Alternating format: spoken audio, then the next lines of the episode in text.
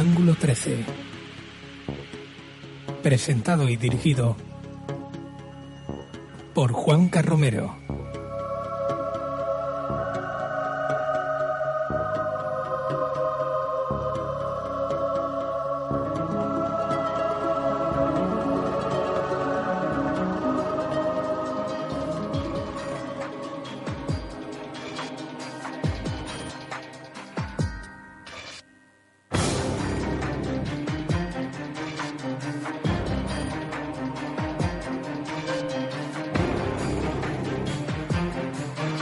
Cinco minutos sobre las 10 de la noche en Canarias, una hora más en el resto del país, una semana por medio que hemos dejado para que las pastillas hiciesen su efecto. En fin, bienvenidos, eh, buenas noches, este es el tiempo de radio Ángulo 13.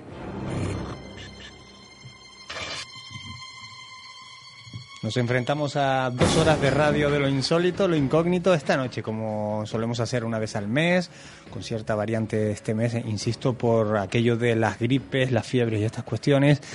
Pues eh, abrimos el tiempo para la tertulia, para la mesa de redacción, pero eso será a partir de las diez y media, dentro de unos 25 minutos. Primero vamos a tener un broche de apertura a este tiempo de, de, Radio Ángulo 13 diferente. Esta noche vamos a hablar de los sumerios en Andalucía. En los mandos técnicos tenemos a nuestro compañero eh, Honorio Marichal, quien saluda marcialmente. Este quien le saluda en nombre de todo el equipo Juan Carromero. Bienvenidos a Ángulo 13. A los amigos que nos escuchan en Onda 7 Tenerife y también a los amigos que nos escuchan a través de Onda Tagoror en la isla de La Gomera para toda la provincia. Mira qué quiero yo a los gomeros. Qué buena gente, caray. Pues si te parece, Honorio, hacemos un 3, 2, 1 para atrás y, y arrancamos. Pues 3, 2, 1, go.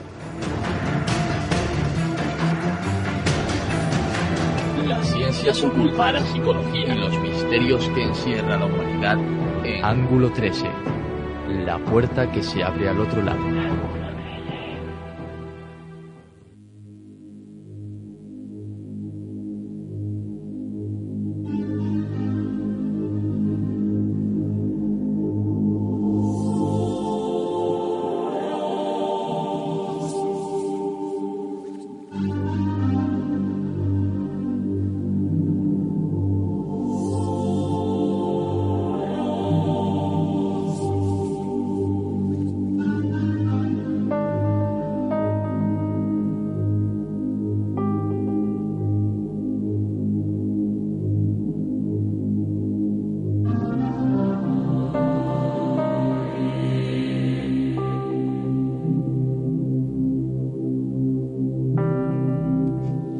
Cada noche de viernes nos gusta realizar un, un, viaje, un viaje que no siempre es a través de lo insólito estrictamente entendido, un viaje a través de la historia, un viaje a través de las costumbres, de la antropología. Viajar. Viajar no siempre se, se entiende, eh, se entiende del todo, porque actualmente yo conozco gente que me dice, no, me hice un viajecito por aquí o por allá y lo que ha visto es el documental de turno del Discovery Channel. Eh, Hombre, es una forma de viajar, pero no es la adecuada. Esta noche nosotros sí queremos hacer un viaje especial, un viaje diferente. Esta noche queremos conocer además una cultura y lo queremos hacer de primera mano, con información de la buena, con información auténtica. Esta noche conocemos a los sumerios en, en Andalucía.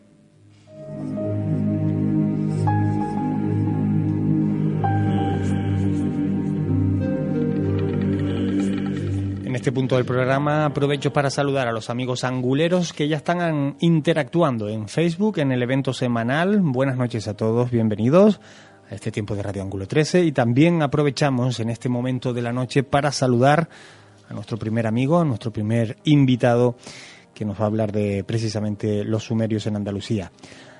Al otro lado del hilo telefónico, con una hora más respecto a Canarias, evidentemente. Mario Más Fenoyar, buenas noches. Hola, ¿qué tal? Buenas noches. Un placer saludarte, Mario, y darte las a gracias por llamarme. Darte las gracias por estar con nosotros en este tiempo de Radio Ángulo 13 para hablar de Sumerios en Andalucía, una revisión a la prehistoria del Mediterráneo. Ahí es nada, un título, es. un título eh, sugerente. ¿Qué nos encontramos? Sí. ¿Qué nos vamos a encontrar entre las páginas de ese libro si se puede resumir? Pues mira, yo te voy a leer lo que es la, la hipótesis que trato de justificar con, con este libro, que va más allá de los sumerios y más allá después de los sumerios. Mira, te lo leo tal cual es un pequeño párrafo que creo que a los oyentes le vendrá bastante bien. Bien. Dice así, dice, a partir del tercer milenio antes de Cristo, poco después de que Oriente viera nacer civilizaciones tales como Sumeria o Egipto, se, re- se registrarán contactos vía marítima con la Europa occidental y en concreto con la península ibérica. El Mediterráneo dejará de ser una barrera para convertirse en el puente habitual que comunicará el Levante oriental con Levante occidental. Estos contactos, y ahí lo interesante, no son los primeros, sino que serían la continuación natural de otros anteriores que sí que se sabe que existieron durante la expansión neolítica desde el próximo, eh, del próximo Oriente, incluyendo también el fenómeno de la cerámica cardial, eh, que se originará en, el actual Líbano, lo que, lo que luego sería eh, la ciudad de Biblos. Y con esto lo que pretendemos es justificar no solo que los sumerios llegaron a la península ibérica y al Mediterráneo occidental, sino que hay una historia marítima muy anterior y que, por supuesto, se continuará con el resto de pueblos de Oriente hasta la llegada definitiva y, según muchos, la primera de los fenicios.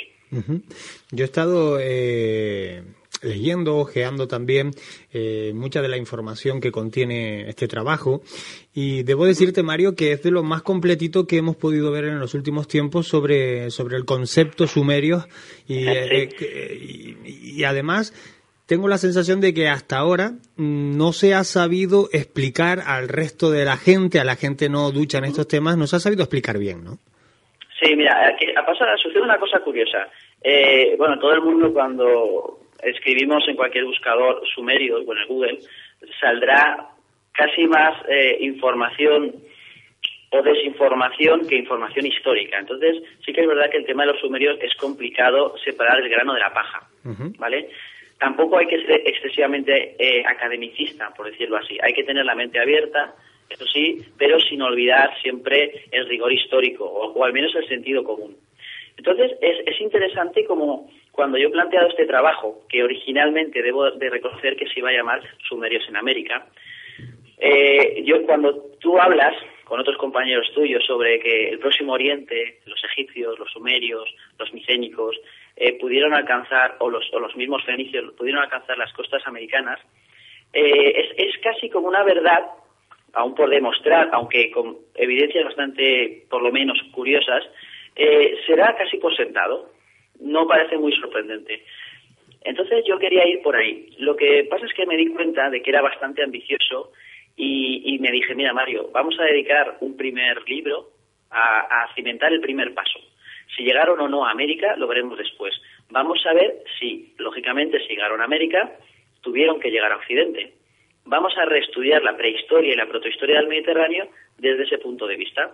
Entonces, yo me he llevado la sorpresa de que, pensando que en un principio van a ser dos o tres evidencias, dos o tres indicios, alguna casualidad literaria, pues me he encontrado con muchas, muchas evidencias que leídas desde este punto de vista sí que invitan a pensar que el Mediterráneo oriental y el occidental vivieron unidos desde mucho antes, incluso de, del advenimiento sumerio y, por supuesto, fenicio.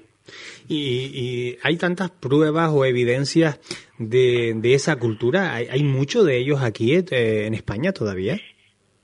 Sí, vamos a ver. El tema de. eh, no es que eh, los sumerios llegaran a colonizar, a fundar colonias.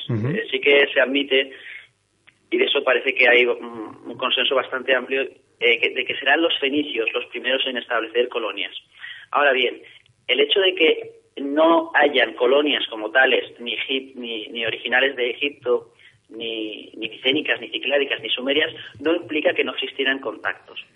El hecho de, de hablar de sumerios en Andalucía es casi un homenaje al, al germen de- del libro.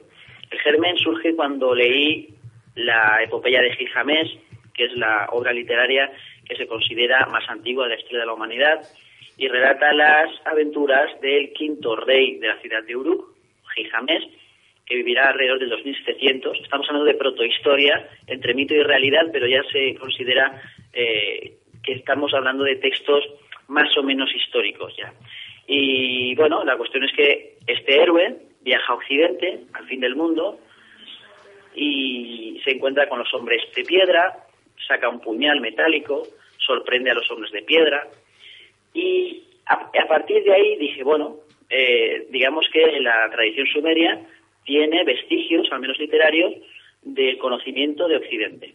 Entonces, esto unido al hecho de que no, entonces la cuenca mediterráneo eh, occidental y la, eh, digamos la Europa atlántica contenía la cultura de los megalitos, ¿vale? los constructores de piedra, encaja bastante bien con los hombres de piedra. Y el hecho de que hasta la fecha o los historiadores han aceptado que la metalurgia surge, todos sabemos, en el Próximo Oriente, pero se admite que en el sur peninsular aparece un foco posterior y algo más débil metalúrgico, un foco metalúrgico, independiente del Próximo Oriente. Entonces yo reviso todo esto y poco a poco me doy cuenta de que ese foco que aparece en el sur de la península podría ser perfectísimamente, y de hecho a mí me encaja bastante más después del trabajo, una consecuencia de recibir los primeros, eh, digamos, digamos, marineros eh, sumerios, después eran egipcios, que andaban buscando cobre y estaño por todo el Mediterráneo. Te voy a hacer una pregunta saliéndonos un momentito del libro porque tengo curiosidad. Eh, este mundo de los libros es diverso y eh, no es el primero que escribes, escribes, escribiste en tu primera obra es titulada Un cuento de economía, empresa, banca y política. Eh, en realidad dos temas eh, antagónicos, pero ¿cómo se viaja de, de uno a otro? ¿Cuál es el salto? Sí, hombre, si algo tienen en común, no es el tema, por supuesto, es la mirada crítica. El primer libro, de, de, alguna manera, desmitifica todos los mitos que considero que tenemos de economía y todas las mentiras que estamos tan acostumbrados a escuchar, no, no, no se limita solo a la crisis, sino a la economía real y a todas las mentiras y, que estamos acostumbrados a escuchar. Y este segundo también es crítico. Lo que sí que diferencia este segundo del primero, aparte del tema, evidentemente, es el rigor. O sea, eh, yo aquí en este libro he, he, querido ser muy, muy riguroso y desde luego no he querido, eh, digamos, o no he necesitado de naves espaciales, ni, de grandes conocimientos de viajes en el tiempo, ni, en fin, todas estas cosas que a veces se mezcla con la historia de los sumerios o, con la prehistoria general, y creo que con una capacidad marítima, creo que justificada sobradamente muy anterior, desde por lo menos desde el 6 o 7 mil antes de Cristo, se puede entender no solo la prehistoria mediterránea, sino muchas preguntas que actualmente los historiadores no saben responder sobre determinadas explosiones culturales en, la isla, en las islas del Mediterráneo. Por ejemplo, los oyentes podrán comprobar que en Cerdeña está en el monte Dacodi, hay un equipo de arqueólogos investigando y se ha escrito mucho sobre eso, pero tiene toda la pinta y pocos dudan de que es un figurat. Un figurat, o incluso algún historiador me ha dicho que podría ser una mastaba. En cualquier caso, las mastabas sabemos que es la pieza original que dará poco a poco la pirámide escalonada y la pirámide egipcia. Y en cualquier caso estamos hablando de templos del, Próximo Oriente, del otro lado del, Mediterráneo. Entonces yo creo que, es, bastante, es bastante interesante. Eh, hay algunas cuestiones que están ahí en el aire, por ejemplo, ¿cómo se puede explicar que algunas pinturas rupestres, eh, algunas de ellas incluso representando pues embarcaciones, eh, aparezcan en Cádiz. Eh, ahora hablabas de los sigurat, eh, si no me equivoco, en Cerdeña, ¿verdad? en Cerdeña, sí. Exacto, pero se supone que son templos sumerios, ¿no? Sí, los figurats, los primeros figurats se datan de 2700 antes de Cristo, principios del, tercer milenio, evidentemente en la, alrededor del Tigris y del Éufrates. Y claro, sorprende cómo podemos encontrar un figurat o lo que queda de un figurat en, en la isla de Cerdeña. Y sorprende si no tenemos en cuenta la hipótesis que yo planteo, pero teniendo, teniendo en cuenta esa hipótesis es de hecho de lo más normal. De hecho, fíjate que todo este trabajo luego lo cierro con lo que se llama la genética de poblaciones. La genética de poblaciones parte de, eh, gracias a los, los, avances tecnológicos, ahora somos capaces de, como si fuese un mapa del tiempo, de trazar eh, mapas donde somos capaces de localizar más o menos concentración de un determinado, lo que se llama haplogrupo, de una especie de, de, tipos genéticos. Entonces, eh, resulta curioso como que como la genética de poblaciones del Mediterráneo, no voy a decir que demuestra nada, porque obviamente desde el neolítico, sumerios, Egipto, desde entonces hasta aquí han pasado muchas cosas. Pero yo cierro con unos, unos mapas, que no, los, no, me los he inventado, y curiosamente la genética de poblaciones permite esta hipótesis. De hecho, los haplogrupos típicos del Próximo Oriente están muy concentrados en el sur peninsular y particularmente concentrados en la isla de Cerdeña. ah, ya va riendo para casa. A los canarios no nos toca nada, ¿no? Sí, sí, sí. A los canarios os toca y mucho. A, los canarios os toca las famosas pintaderas que vosotros conocéis. Sí, sí. Vale. Yo ahí me hago, me hago eco de un artículo que se llamaba Las pintaderas canarias y sus posibles relaciones. El autor es José Alcina Franch, que fue antropólogo y ostentaba la cátedra, lo tengo aquí apuntado, de, de Antropología y Etnología de América en la Universidad Complutense de Madrid. Las pintaderas, vosotros los canarios, imagino que las conocéis bastante bien, eh, pero bueno, para los oyentes eh, son una especie de sellos, ¿vale? Imaginemos los sellos de una empresa, ¿vale? O los sellos que, pone copia, pagado, o cualquier sello que ponga la fecha. Es una especie de, sello, al fin y al cabo. Entonces, eh, son particulares de las Islas Canarias. Pero este, este autor investigó y se dio cuenta de que tenían muchos rasgos en común con las pintaderas o los sellos que vendrían desde el Próximo Oriente. Entonces, en este interesantísimo artículo, porque yo procuro eh, jalonar todo el libro siempre apoyándome en autores para que el lector también juzgue, porque digo lo que digo, eh, este autor habla de cuatro factores. Factor geográfico, factor cronológico y factor estilístico y por último el cultural. En cuanto al geográfico es interesante constatar cómo desde el, desde el Próximo Oriente, digamos que hacia el oeste, encontramos pintaderas por toda Europa. El levante español, levante de la península ibérica, norte de África y Canarias. Y, y, hay pintaderas muy parecidas en Mesoamérica. Eso es el factor geográfico. En cuanto al factor cronológico, eh, se sucede, según este artículo, que las primeras pintaderas se corresponderían al 4000 antes en eh, tiempos de la primera Troya, 3000 antes de Cristo, y en el 2000 llegarían a Europa y finalmente las de Canarias rondarían el, 1500, 1800 antes de Cristo. Y las de, las de Mesoamérica estarían datadas en el 1000 o entre el 1000 y el 500 antes de Cristo. Vale, entonces hay factores estilísticos y culturales sobre los que el autor habla y también se discute para qué sirven. Eh, algunos dicen que servía para decorar el cuerpo, pero cabe pensar que coincidiendo con el gran comercio que inaugurará la, gran época de los metales en el Próximo Oriente, eh, empezarían siendo sellos comerciales. ¿Vale? Como hay ahora en cualquier aduana, vemos que hay pues pequeños carteles o sellos que están simplemente identificando una mercancía. Originalmente empezarían así, aunque es posible que después pues los pueblos o indígenas de los lugares pues lo aprovecharán o lo copiaran para pintar los cuerpos. Entonces en Canarias tenéis las pintaderas que no son exclusivas de Canarias, sino que hay un factor eh, geográfico y cronológico que las ata directamente desde su origen, Próximo Oriente, y al siguiente paso que sería Mesoamérica. Pues estamos todos los amigos de, los que están en la emisora, porque ya tenemos al equipo aquí preparado para la tertulia que viene en unos, en unos minutos. Estamos todos muy atentos porque es verdad que para los canarios el concepto pintadera está muy arraigado, lo, lo vivimos, lo vemos. De hecho, actualmente, pues la réplica de la pintadera forma parte de nuestro, entre comillas, ecosistema, ¿eh? forma parte de empresas, etcétera, y está muy arraigado, ¿no? es interesante escuchar escuchar como me decías desde 1800 antes de Cristo aquí en Canarias. Es tremendo el dato. Sí, e-, es un tema un, tanto que queda mucho por estudiar, pero este autor al que me he referido es valiente, es valiente porque tú piensas que este tipo de, de, hipótesis o de justificaciones son complicadas para alguien, digamos, profesional de la historia o que ha de defender un prestigio o una cátedra. Por eso hay, que, hay que valorar el trabajo de los profesores, o los catedráticos que se atreven a mm. formular lo que piensan, porque otros muchos lo piensan pero no lo dicen.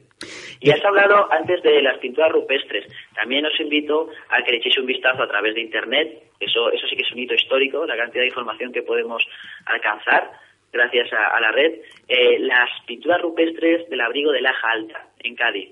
desde mi punto de vista y según pongo, eh, escribo yo y, y, y indico unas, unas, unos pequeños dibujos para ayudar al lector, eh, son réplicas de los navíos que por entonces circulaban en el Mediterráneo Oriental desde al menos el tercer milenio antes de Cristo. Solo los tenemos en Cádiz y una excepción en, en Olla, en Pontevedra, en Galicia. Pero el abrigo de la Jalta es único en la península ibérica y me atrevería a decir en Europa, justamente en Cádiz, donde más tarde surgirá la, la, mítica Tartesos. Estaba yo pensando ahora, ¿cómo, cómo trabaja? Porque claro, mm, los que escribimos eh, tenemos unos tienen un método, otros tienen otros, pero a mí siempre me ha parecido admirable el poder escribir un libro relacionado con la historia, pura y dura, eh, eh, información pura y dura.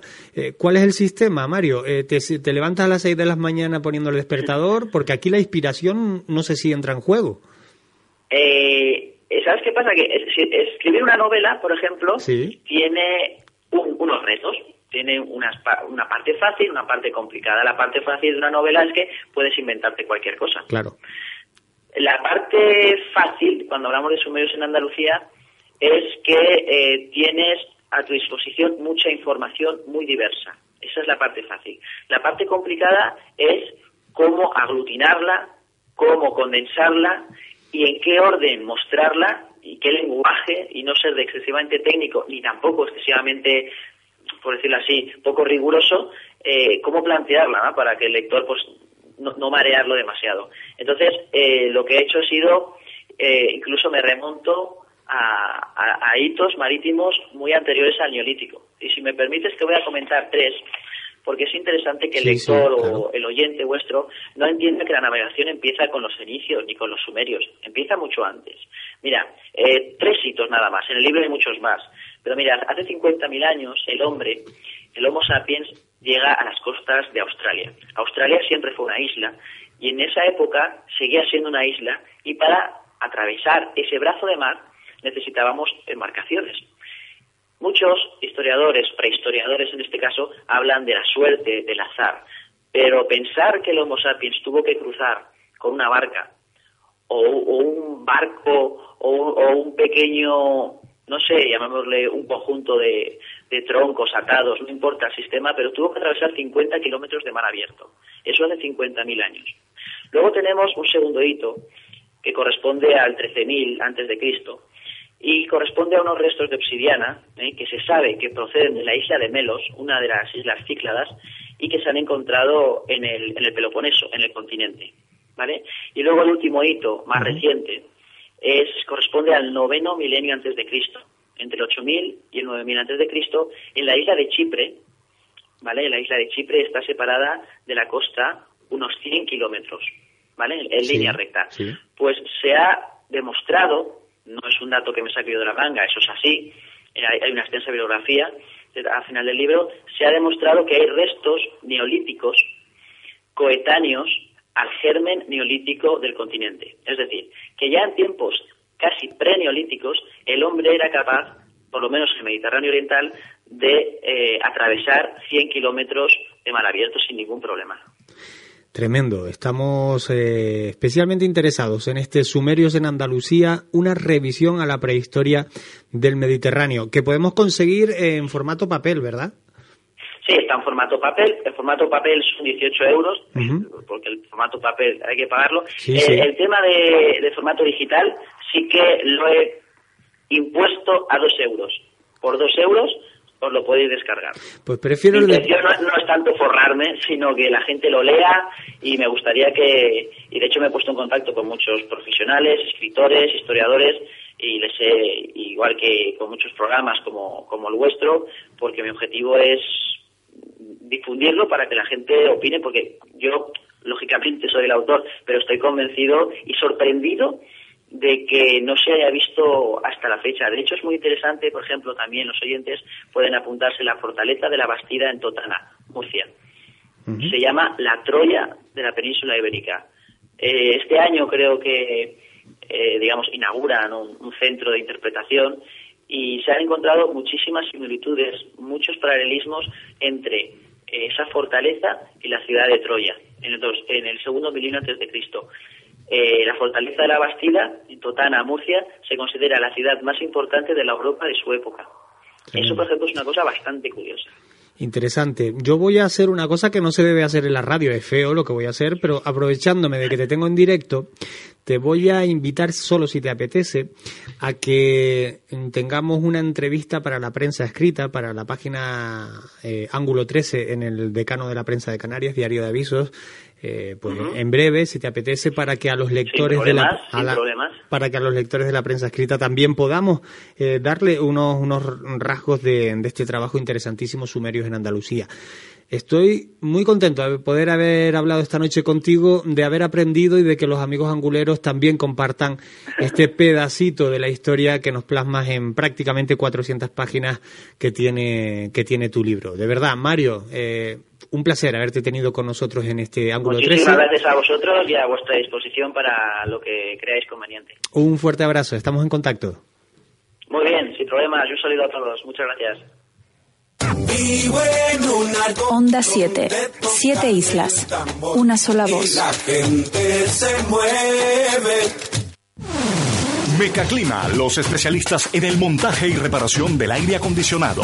Ahora también realizamos la mecánica en general de tu automóvil. Diagnosis, electricidad, telefonía móvil, alarmas, tacógrafo, limitadores de velocidad y como siempre, seguimos siendo los especialistas en el montaje y reparación del aire acondicionado de tu vehículo, bus o camión. Estamos en la carretera del Rosario 41 en Taco La Laguna. Infórmate al 922 6198 75.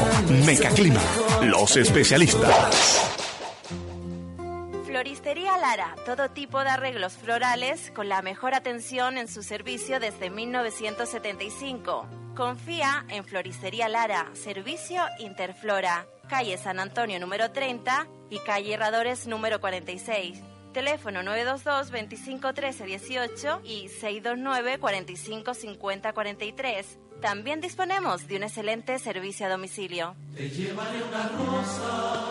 Porque lo más importante también se puede decir con flores.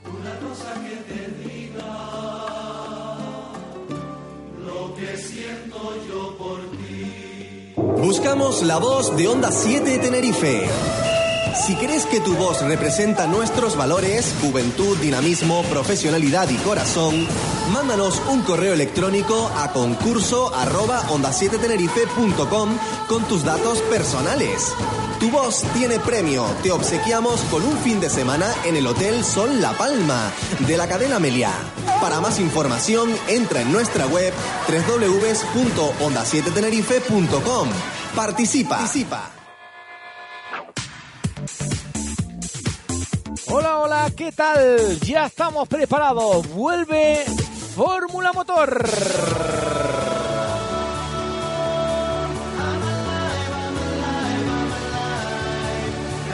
Vuelve Fórmula Motor, sí, sí, el próximo día 4 de febrero arrancamos la temporada 2014. Acompáñanos en esta aventura de lunes a viernes, de 2 a 3 de la tarde, en esta sintonía. Sabe, arrancamos el día 4. Acompáñanos en la Fórmula 1 de la radio.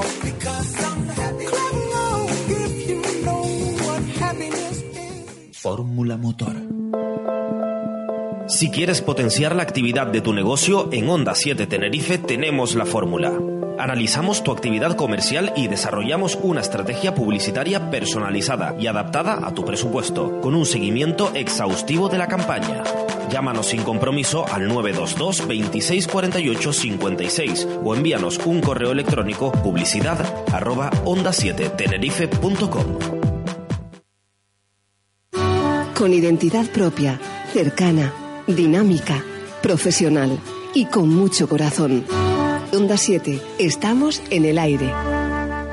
Describe como con una piel muy blanquecina, incluso brillante, eh, que parecía perdido, ha sido una edad de unos 7 u 8 años y que portaba un camioncito de... Escudriñando una serie de investigadores en esos códices, pues han encontrado que también había un retrato de él, pero de su época joven y que coincide los rasgos fundamentales con el famoso boceto eh, que conocemos todos, ¿no? Del Leonardo da Vinci. Que ofrece pruebas, que ofrece eh, fotografías, el negativo de la fotografía que ofrece una historia que está muy bien estructura, estructurada.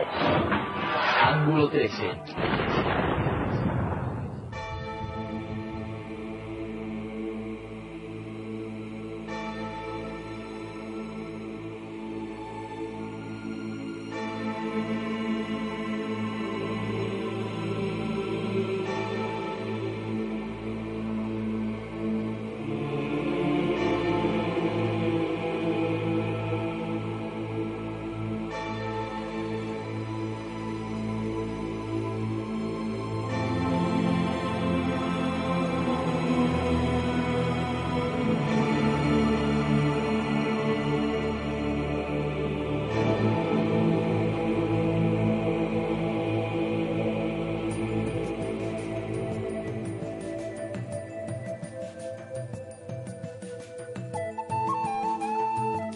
35 ya sobre las 10 de la noche en Canarias, hora canalla, una hora más en el resto del país. No, no me he olvidado.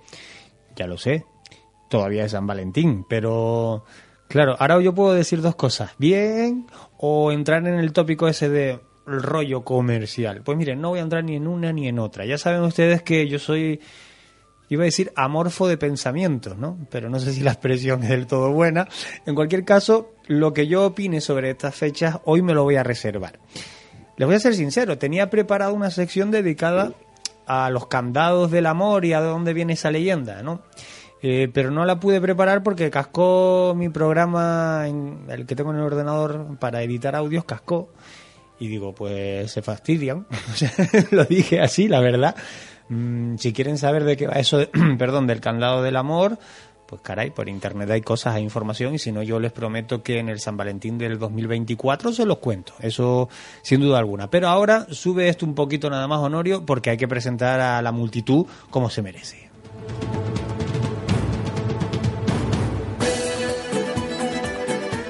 Ahora sí, ya todos con la cervecita en la mano, la falda escocesa. Faina Domínguez, buenas noches. Buenas noches. me imaginé en plan, ¿cómo se llaman esto? El hobby y todo esto ahí emborrachándose. los, hobbits y los, elfos ahí bebiendo. Los elfos bebiendo, ¿eh? con la, la naricilla roja, en fin. Bienvenida a esta Gracias. tu casa. Estoy pensando a qué presento de los que tengo aquí. Ah, voy a romper el protocolo. Alfonso Ferrer, buenas noches. Ahí, ahí. Buenas noches, ¿qué tal? No lo rompí el protocolo. Hombre, bueno, un poco sí, porque antes te presentaba a ti antes que a Faina. Yo hubo una época en que yo era el primero. Pero Es verdad. Bueno, ya desde que Faina ocupa hasta mi sitio Es en esta, en esta casa, ya es que... Es verdad. Lo siento.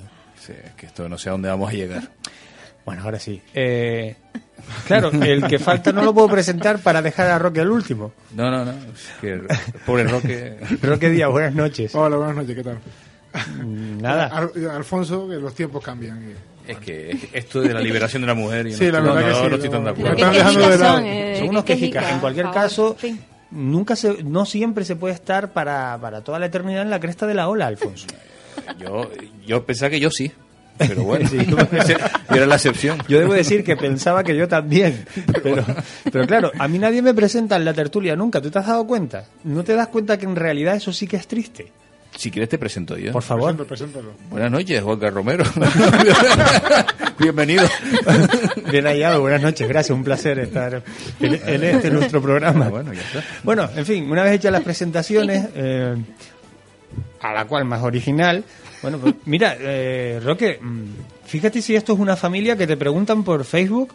Eh, Sí. Bueno, te dicen buenas noches, Roque, te lo Buenas dice noches. Marisa Andreo y dice, ¿qué tal el tobillo? Bueno, pues aprovechamos para preguntar por el tobillo de Roque. No, no, yo ni- ni- Roque, ni- yo ni idea. Está mucho mejor, mucho mejor. Son Mm. gajes del oficio del... Son gases del oficio. Gajes Ah. del oficio. Eh, El baloncesto tiene su peligro. Ah. No, no, lo que tiene su peligro es que la gente se entere que tienes el tobillo cascado por Facebook y aquí no Marisa- sepamos nada. Marisa es una buena amiga y pregunta. Marisa, ahora yo quiero que preguntes por cómo voy de, de mi catarro y Alfonso quiere que le preguntes cómo vas de qué te ha pasado a ti. Eh, del, del lumbago. Del lumbago y Faina. um, algo que te haya pasado esta semana de salud, espero que nada. No, que no. fuerte. Mm, Sí. Pregúntenle por la vida sana y lozana de Faina. O sea, pero pregúntenle, claro. En fin, nos alegramos, dicen por aquí. Bueno, pues eh, ahora sí vamos a empezar. Vamos a empezar este tiempo de conversación, tiempo de tertulia que teníamos ganas de retomar porque somos gente inteligente. ¿eh?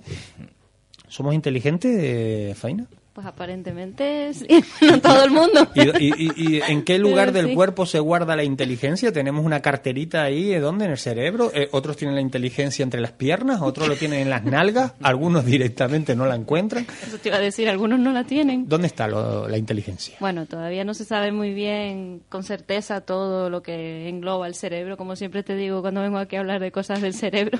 Lo celebramos. Pero sí que en el King's College de Londres han hecho un pequeño avance en el tema de la inteligencia y su relación con los genes, porque han encontrado, por lo visto, un gen que codifica una proteína que está muy relacionada con las interacciones de las neuronas y que, por lo tanto, tiene una cierta relación con lo que es la inteligencia. Han hecho unos experimentos. Eh, con, bueno, unos ahora no se llama experimento, qué horror. Eh, ¿No? un, no, un, estu- un ensayo clínico con, con chicos jóvenes, un estudio. Vamos, con- lo mismo, pero con otro nombre. Sí, bueno, pero es que este experimento sonó a... A mono. Total. A mono, a casa Qué- qué gráfico eres. Sí, sí, No, sí. a mono. Sí, pues sí, yo también lo pensé. Sí, sí, sí. O sea, los antiguos experimentos. Claro. Nada, bueno, eh, unos chicos de 14 años, eh, pues se les hizo un estudio de ADN para ver cuánto se codificaba la proteína en unos u otros, ¿no? Y, y se les hacía una resonancia magnética y luego se les daba unos test de inteligencia, verbal y no verbal. Y se comprobó que los chicos que tenían más actividad de ese, de ese gen, ¿no? Más, más proteína, por decirlo así, tenían una corteza cerebral más gruesa y tenían mejores resultados en, los test de inteligencia, ¿no? Que es curioso. Hombre, esta gente dice que la inteligencia evidentemente es resultado también de factores ambientales, de ¿no? muchas cosas, pero que, bueno, que es un, un pasito. Por tanto, eh, lo que siempre hemos defendido los casurros como yo, es decir, la inteligencia no está estrechamente ligada con ser listo o con haber estudiado mucho. La inteligencia es otra cosa. Sí, son dos cosas distintas. Desde mi punto Claro. de vista, la inteligencia académica, por decir así, ¿no? Es una cosa y luego el ser listo, avispado, es otra cosa. Van los genes. Tiene los, heredamos. Ah, no, tiene, tiene, como dice aquí, un, un cierto porcentaje de, eh, de herencia y, por supuesto, es un pasito porque no, no se ha estudiado a- en profundidad todos los genes involucrados, ¿no? Este es el primero que se puede afirmar con rotundidad que está ligado al, al tema, Ah, ¿no? pues, Pero pues más, más experimentos. A hay que Vicente- hacer. hay que hacer más experimentos. A, a- a Vicente, que Vicente está por el Facebook, dice, ah, creo deducir que esto de los mm, personas cobayas de 14 años le, le preocupa. Y dice, uy, con 14 años, bueno, con 14 años ya se sabe uno si... Bueno, los pobres no se les hizo nada, solo un escáner. mm, no sé, es que sigo imaginándome a un mono con la cabeza abierta y sacándole los sesos. O sea, te lo de electrodo en el cerebro, ¿no? No, no, directamente, como no sé en qué película Sí. que se comían los sesos de mono abriéndolo como un coco, pues igual me lo estaba imaginando así. Película. Aníbal, Sí, no sé. O los Goonies. no Indiana-. Indiana Una de Jones. estas. Indiana Indiana Jones. Jones fue Indiana para- Jones. Indiana Jones, Pero- vale. Eh, La de dice, Aníbal no era un mono. Marisa pregunta, dice, ¿la inteligencia no se hereda de la madre? Ah, Bueno, pues no lo sé. Si yo heredé la mía de mi madre, me salvé. O sea, bueno, y de mi padre también me hubiera salvado. A ver, los dos son inteligentes. Eh, pero bueno, de mi madre también. En fin, dice Vicente, no, si lo digo por la inteligencia, según qué edades, pues por eso, yo te entendí, Vicente, es que a los 14 años la inteligencia está de ombligo para abajo normalmente, ¿no? Pero bueno, en fin, Sí, estos pero estos son es- cuestiones... Claro, es una cuestión para los test estos de psicología, para los, la- los grados de inteligencia, el coeficiente intelectual, todo este tipo de ¿Alguno cosas. de ustedes ha hecho alguna vez una cosa de esta, un test de estos de coeficiente intelectual? A mí me lo que no en- sea online de estos changas, No, sino una no, cosa a de mí verdad. me lo hicieron en el colegio, pero no sé por qué mi padre jamás me dejó saber. Mi padre me dijo, no, no te Bueno, voy a decir. voy a sea". hacer un llamamiento. Eh, tenemos a Faina aquí porque, bueno, nos pagan por tenerla. Es decir, es un, es un, ¿cómo se llama? Un proyecto. reclamo publicitario. Es un proyecto, no es un proyecto ¿Qué que estamos Juan? haciendo. Científico. Juanca, estas cosas no se cuentan. De la Universidad de la Laguna. Sí, ya está bien. La ULL nos paga por tener te- a te Faina puede- aquí. Te puede la envidia, ¿eh? Te veo. Sí, sí, no, de luego que sí. Y dice Vicente, ¿un test, un test de cualo? Bien, pues ya lo has hecho, Vicente, con el cualo, o sea, te ponemos, en fin. en fin. Bueno, pues una noticia interesante. Siempre es bueno saber más de uno mismo, aunque en realidad estas noticias son las que pasan por la puerta y se nos olvidan en 10 minutos. Y- no, es verdad. Y al final dices tú, bueno, ¿y para qué me sirve si voy a seguir siendo el mismo, no? Bueno, Eh, eh, no, a mí lo que me llama la atención es el hecho de que este tipo de experimentos pueda hacer pensar que la inteligencia es algo de- determinante. Es decir, eh, el hecho de que sea algo fisiológico el cerebro. ¿no? Como que parece que uno está condenado a tener mm, poca inteligencia o, o digamos que sí que es multifactorial al final. Esto no Antes se puede hablaba- aprender y se puede modificar. aprendizaje ¿no? luego... Antes hablabas de, de- y ahora lo dicen por aquí, del entorno del que se rodea. pregunto, Sí. eh, si vives en las 101 viviendas, eh, con todo el respeto para todo el mundo, ¿no? O como lo llamen en otros lugares, eh, donde hay un grado de marginación alto, etcétera, ¿es más probable de que seas menos inteligente, por ejemplo, a que si vives en un entorno académico, de familia universitaria, etcétera? Bueno, supongo que todo el mundo conoce millones de ejemplos de personas muy brillantes, por decirlo así, brillantes. Que viven en la- suburbio. Exacto, que vienen de un origen humilde, de padres que no tienen nada que ver con la universidad ni nada así, y al revés, personas que tienen un ambiente académico y que no, en su familia, y que no, no, no tiran para adelante en, en la vida estudiantil y, y nada más, y no pasa nada. Es que también es eh, por dónde enfoques esa inteligencia que tengas. Exactamente. Porque mucha gente puede tener una inteligencia, sea, viva en un suburbio y la inteligencia lo, lo enfoque al lado negativo de la vida. Claro, es que... Hombre, Porque también, muchos claro. delincuentes muy, muy listos. Exacto. No Sí, lo algo pu- que se- se puede pero- entrenar. Pero vamos a ver, Alfonso, estas cosas ni me las cuentan. O sea, aquí me han etiquetado en una foto. Ya estamos, Ah, amigos. esto es estoy- tiempo- estoy tiempo real, Estoy tiempo alucinando. O sea, voy a mostrarla Ya en está mi- en la foto ya. Claro, claro. que el equipo de Eh, producción de acaban, de, 13. que acaban de colgar una foto donde sale Honorio ahí currando, sale Faina poniendo cara que se está enterando de lo que yo estaba contando. Eh, ah, en esta no está Alfonso, hay que poner una donde salga Alfonso, esta no la veo. No, no, hay alguna por ahí. Roque que no, no es que esté leyendo, se estaba pegando una sobada. Eh, yo que ahí donde me ven la mano no es de inteligente, es que me se rascaba la barba. Y en redacción aparece Olga registrando el bolso. Pero bueno, en fin. Todos pillados. Esto es lo que tiene. que no se- Aquí no se puede uno relajar. Como dice el dicho, aquí no se escapa ni el tato. Bueno, Alfonso. ¿Qué pasó? Yo sé que tú tienes estrecha relación con la policía. Sí. Eh, sí. No voy a Bueno, mis fuentes, pero... Pero bueno, por ahí tiene va. buena fuente. Bueno, no sé si han escuchado, yo supongo que sí, la mayoría de los oyentes hablar de las Google Glass, o lo que son lo mismo, las gafas Google, eh, o Google, para, porque el otro día me dijeron a mí, dice, no, yo tengo una web muy... es que me hizo gracia porque iba de enterado el tipo. Les les voy a dar el nombre, pero no el apellido, se llama Javier. Eh, se aguante. Va y me suelta, ya me tenía cansado, y me suelta, yo tengo mi web muy bien posicionada en el Google. Y digo, ahora está tomando el pelo. Lo soltó el seco tan pancho. Digo, la tendrás bien posicionada, pero eres un totufo, tío. Suena más cañí. eso En- está claro. sí, no, Go- Google me dijo, La ¿no? Bueno, ahí la tiene... Ese, ese gen lo tiene La corteza la tiene escasa. ahí. Tiene la, tiene Pues- la corteza pequeña. Pues la Dirección General de la Policía está estudiando algo que me parece interesante y es la de darle con el uniforme a los policías, a los agentes, eh, a esas patrullas, las Google Glass. Sí, bueno, eh, efectivamente, yo me imagino que es- los oyentes saben de lo que estamos hablando. Probablemente no, pero Google se lo vas a explicar. no, exactamente, a ello iba, ¿no? Eh, que son esas gafas que se ha inventado Google que consisten en que, en que bueno, van llevan incorporada en la lente una especie de pantallita donde tú vas eh, viendo, es como si tuvieras la pantalla de un smartphone o de un ordenador o de una tableta, pero en esa, en esa lente te dan información, puedes navegar por internet, puedes a todas las redes sociales, etcétera. Además llevan incorporados otros elementos, una serie de sensores, videocámaras, con lo cual eh, se ha despertado, eh, se ha abierto un debate bastante eh, importante en la actualidad sobre la, conveniencia o la legalidad o la legitimidad de poder usar estas gafas en la vía pública e ir grabando a todo el mundo. Por ejemplo, imagínate tú eh, las implicaciones que tiene este tipo de gafas en lo que se llama la- en lo que es la intromisión de la Claro. vida privada, ¿no? En el anonimato, etcétera, ¿no? Esto va a ser, parece ser que estas gafas se están vendiendo como churros ahora mismo y mm, por ahí va el futuro de, de- de este tipo de, de cuestiones de dispositivos, ¿no?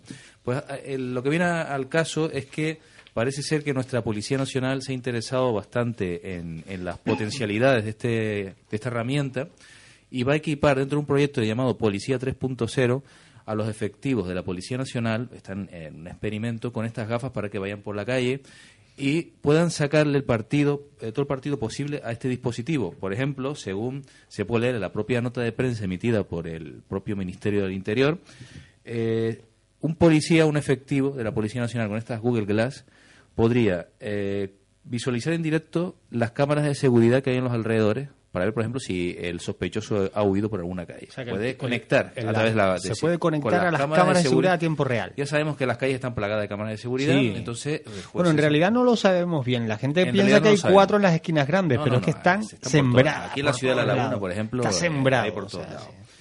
Eh, se pueden hacer capturas de imagen y vídeo, consultar bases de datos en ese momento. El, el policía pues puede acceder a bases de datos de sospechosos, acceder a Google Street View, eh, hoy eh, acceder a informaciones eh, de unidades comisionadas en los alrededores para pedir refuerzos, por, e- por ejemplo, o pedir, pedir algún tipo de apoyo. Asimismo, se pueden acceder a base de datos de vehículos sobre la marcha, ¿no? Y eh, en determinado tipo de operaciones, incluso eh, se puede seguir la intervención del policía desde las dependencias policiales, ¿no? Se puede seguir el curso de una. Porque en realidad es especie que de- pueden ejercer de webcam. Sí. Exactamente. Y pueden grabar y, y, bueno, tiene, tiene eh, unas potencialidades que son insospechadas. Fíjate lo que te digo, a priori, a lo mejor me arrepiento de lo que voy a decir dentro de un mes. A mí me parece una herramienta fantástica para la policía. Sí, sí, claro que lo es.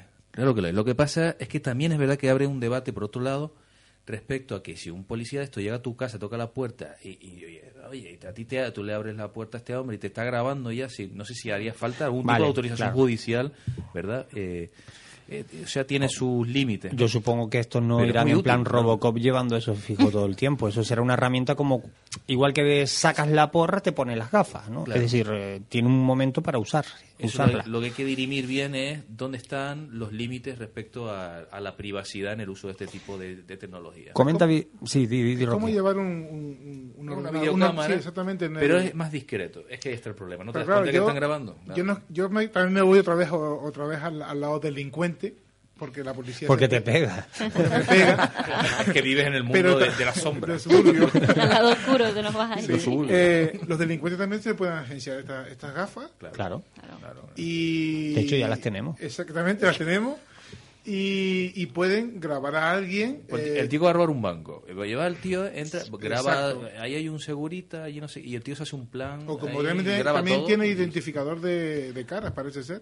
Sí, sí, Tiene- bueno, sí. se puede, con un software de lectura, de identificación. Puede de ir por la calle, te ve tu cara, te busca y, y- sabe quién eres y todo. Es curioso lo que dice Vicente Sargues, dice, dentro de nada meten publicidad en las Google Glass entre información e información. Pues no te extrañes. Que no lo dudes.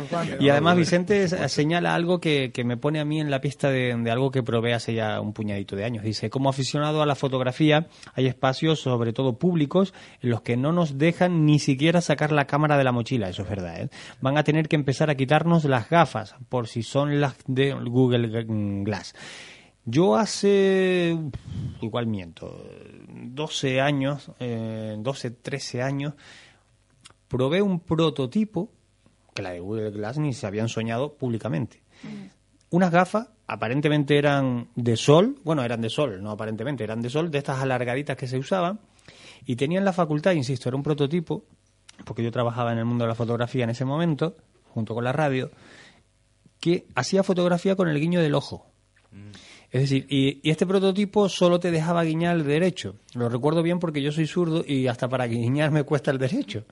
Pero que estaba pensado de poder eh, seleccionar en qué ojo querías fotografiar. Es decir, tu ojo hacía de obturación, de obturador en el cristal de la gafa. O sea, era un- una cámara de fotos que, por cierto, jamás pensé yo, digo, esto jamás se va a comercializar. De hecho, no se ha hecho con ese, porque, hombre, puedes hacer fotos donde te dé la gana, ¿no? Claro, pero es que la Google Glass es algo así. Mira, hay un antecedente de esto que estás hablando. Eh, hace unos meses, la verdad es que no tomé. A mí me gusta siempre archivar las noticias que veo curiosas. Y, para que después, para cosas como estas, me, me las puedo rescatar. Eh, en un juicio que hubo en, en la península, no sé si fue en Madrid, una testigo que fue a, a dar su, su declaración, eh, iba con unas Google Glass y el juez le ordenó quitársela.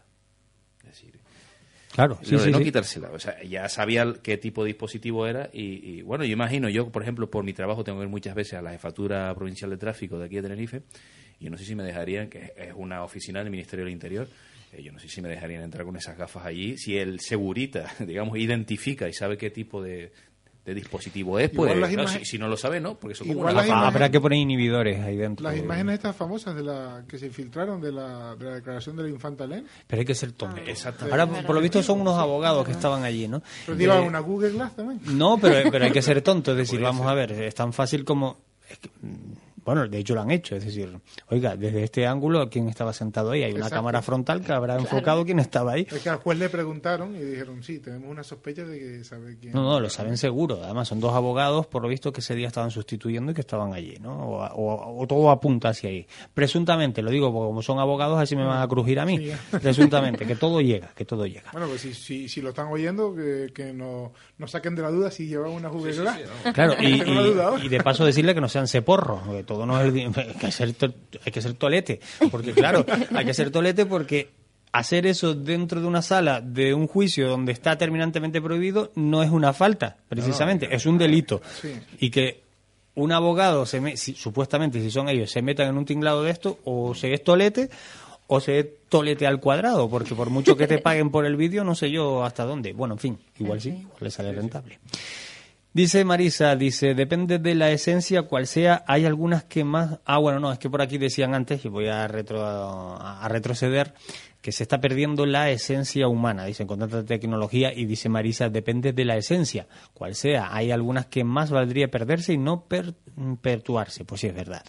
Eh, Yo pienso, eh, haciendo un inciso que creo que es bastante importante en relación a esta información, yo pienso que ya hace tiempo que eh, pasamos esa barrera, esa línea roja de salvaguardar nuestra intimidad y nuestra privacidad. Ya eso lo hemos sacrificado y yo creo que, que este tipo de noticias tampoco nos alarma especialmente, lo cual es, es preocupante ¿no? Eh, y triste al mismo tiempo. porque- Es que ya vamos por la calle con que si con el móvil, que si con la tablet, eh, vamos a, o sea, eh, evadidos del mundo. Y me diciendo, ahora con las eh, gafas el otro día, el otro día me decía mi padre, a su manera de contarme las cosas, dice, yo es que le lanzo el coche encima a estos que van por el paso de peatones, mirando el móvil y encima no mueven el culo. Van, con las maquinitas y no miran, yo le lanzo el coche arriba y que me digan algo. Contado a su forma, es esa. Pero es que en realidad vamos así por la calle. Sí, sí, sí, sí. Ya la gente va como un zombie pegada a Somos los zombies. Pero si el que va con el móvil chateando es el conductor y tú estás cruzando el paso peatones, al- si es al revés, digo, porque me ha pasado que, que casi ca- acabó saltando por los aires. pues, El tipo iba, iba conduciendo y sí, iba con el WhatsApp o lo que sea. Nos vamos, si me permiten. A ver, Sí. yo dije que es San Valentín y que no iba a entrar yo al trapo. Pero saben que a mitad del programa siempre hay una canción. Eh, iba a poner a Van Halen, digo no. claro, no, ¿por qué no? ¿Por qué no? ¿Por qué? porque es San Valentín. Una baladita. Lo pensé, el Still Loving You de Scorpions iba a poner una cosita, pero no. Digo no, porque yo soy fiel, soy fiel a la causa, a la causa baba musical, pero esta canción a mí especialmente me gustaba.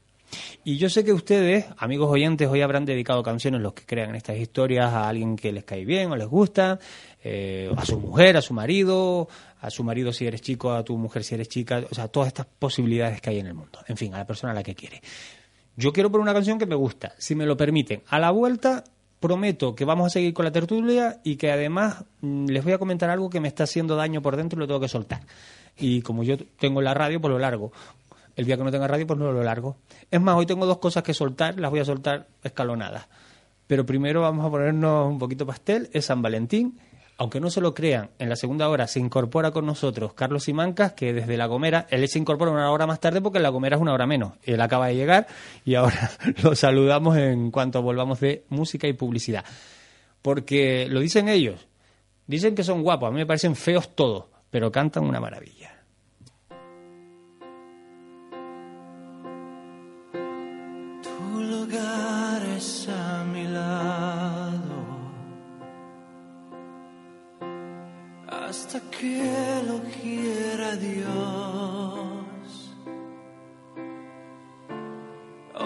Sabrán cuánto te amo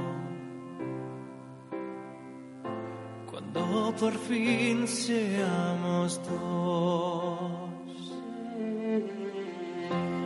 Nunca estuve tan seguro de amar así sin condición.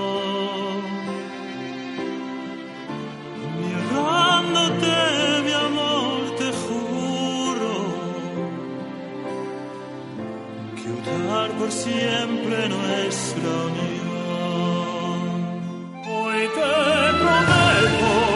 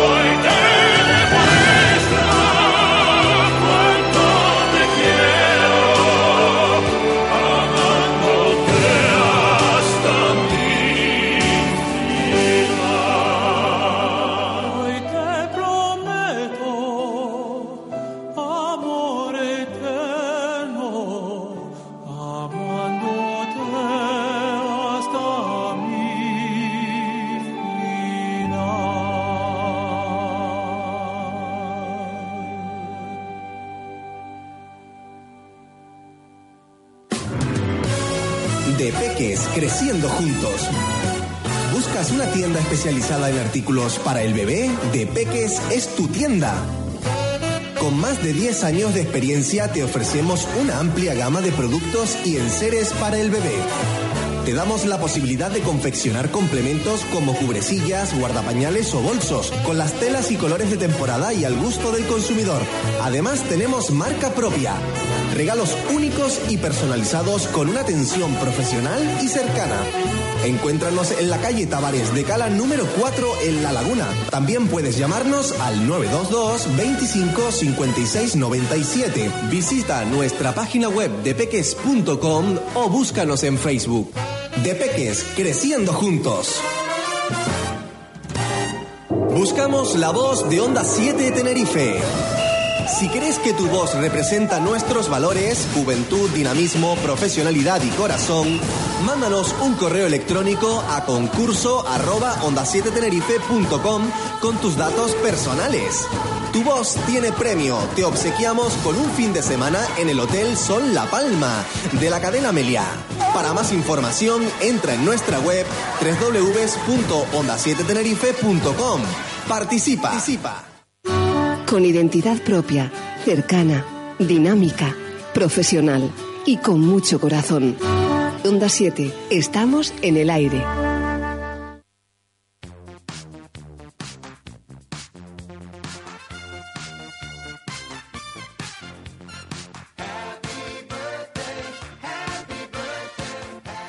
Sigo sin estar conforme con esta musiquilla. Me parece cursi, cursi digo la del cumpleaños, es la de Happy Birthday. Este tres minutos sobre las 11 de la noche en Canarias, hora canalla, ya es una hora más en el resto del Estado español. Fastidiense, ya es sábado, aquí todavía estamos en San Valentín, ustedes ya no se quieren, no se aman, no sé nada, ya es sábado, no pueden amarse, está prohibido, solo se pueden amar una vez al año, el 14 de febrero. A nosotros todavía nos queda una horita.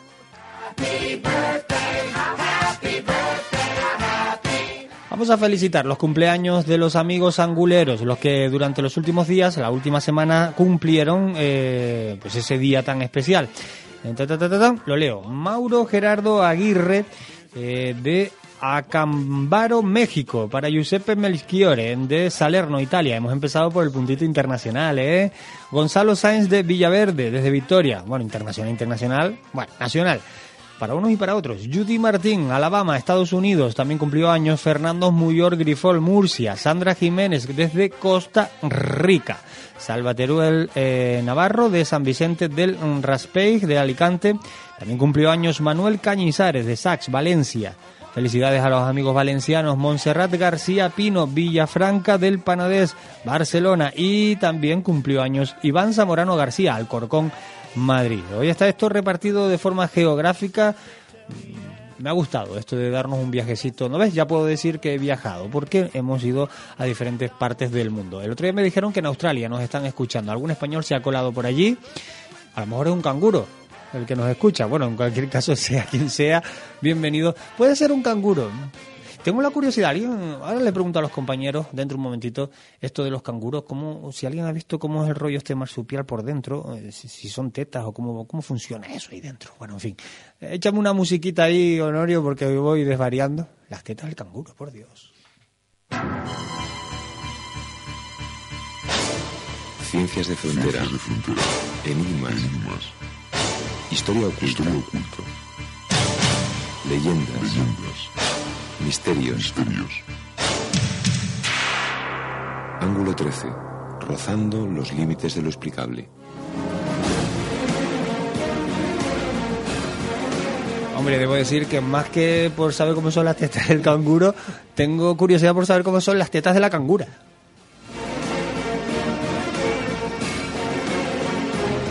Aquí me están mirando todos mal, es una curiosidad zoológica. Hombre, sana Alfonso, sana Noé. Deja que les cuente una cosita, porque no sé si lo saben, ayer se celebraba el Día eh, Mundial de la Radio, por lo cual creo que es justo, aunque sea un día después, felicitar a todos los compañeros del medio radiofónico, todos que a veces nos olvidamos que no son solo los que se sientan delante de un micrófono, en la radio también hay realizadores, técnicos, realizadores, por supuesto, hay productores, hay gente que trabaja en el departamento comercial.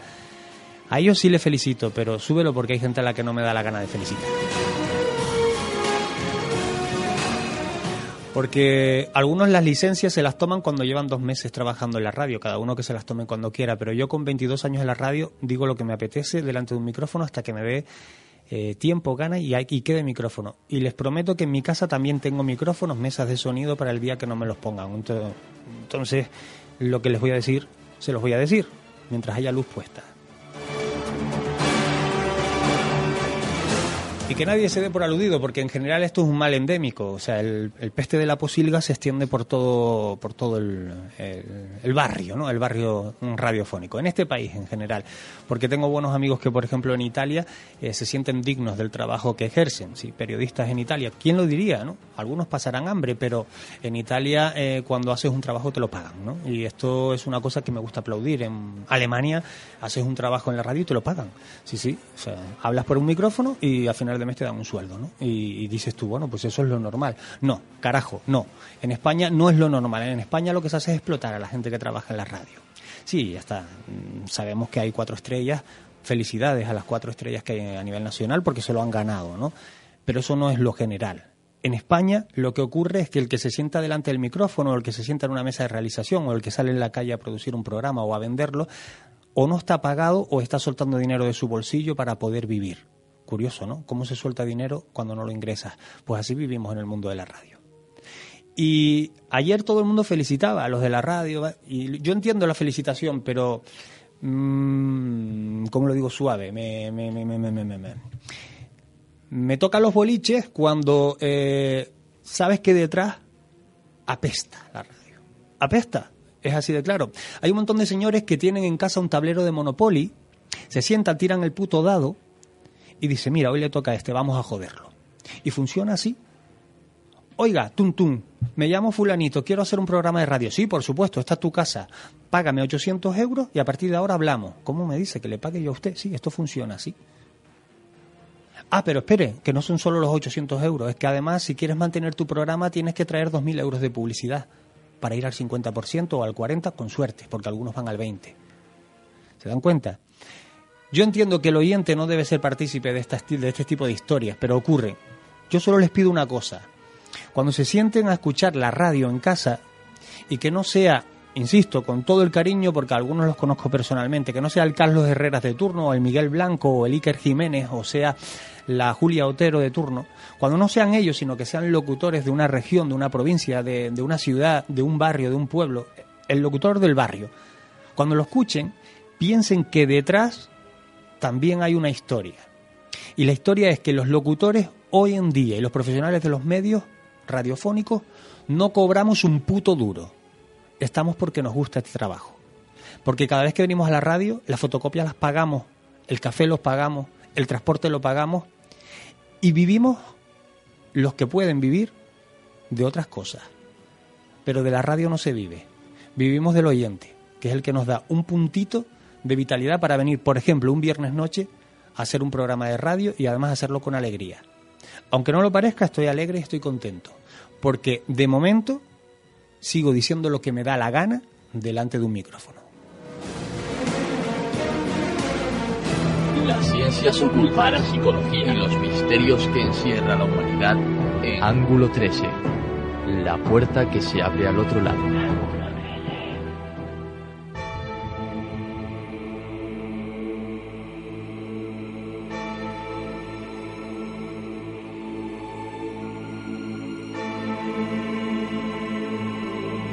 Son 10 minutos los que pasan de las 11 de la noche en Canarias. Eh, seguimos en tiempo de Radio Ángulo 3, en tiempo para la tertulia.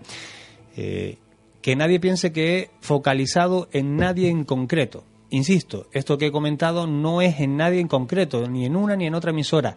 Es un mal endémico en todas las emisoras. Es lo que hay. La mayoría, no vamos a generalizar. Entramos en el tiempo de tertulia, continuamos el tiempo de tertulia, porque se quedaron con esa cara de cuadrado? Me sonrían, porque si no se me va inflando la bilis y me largo otra, ¿eh? claro. Bueno, déjame aprovechar para darle las buenas noches a Carlos Simanca. Carlos, buenas noches. Muy buenas noches. Bienvenido.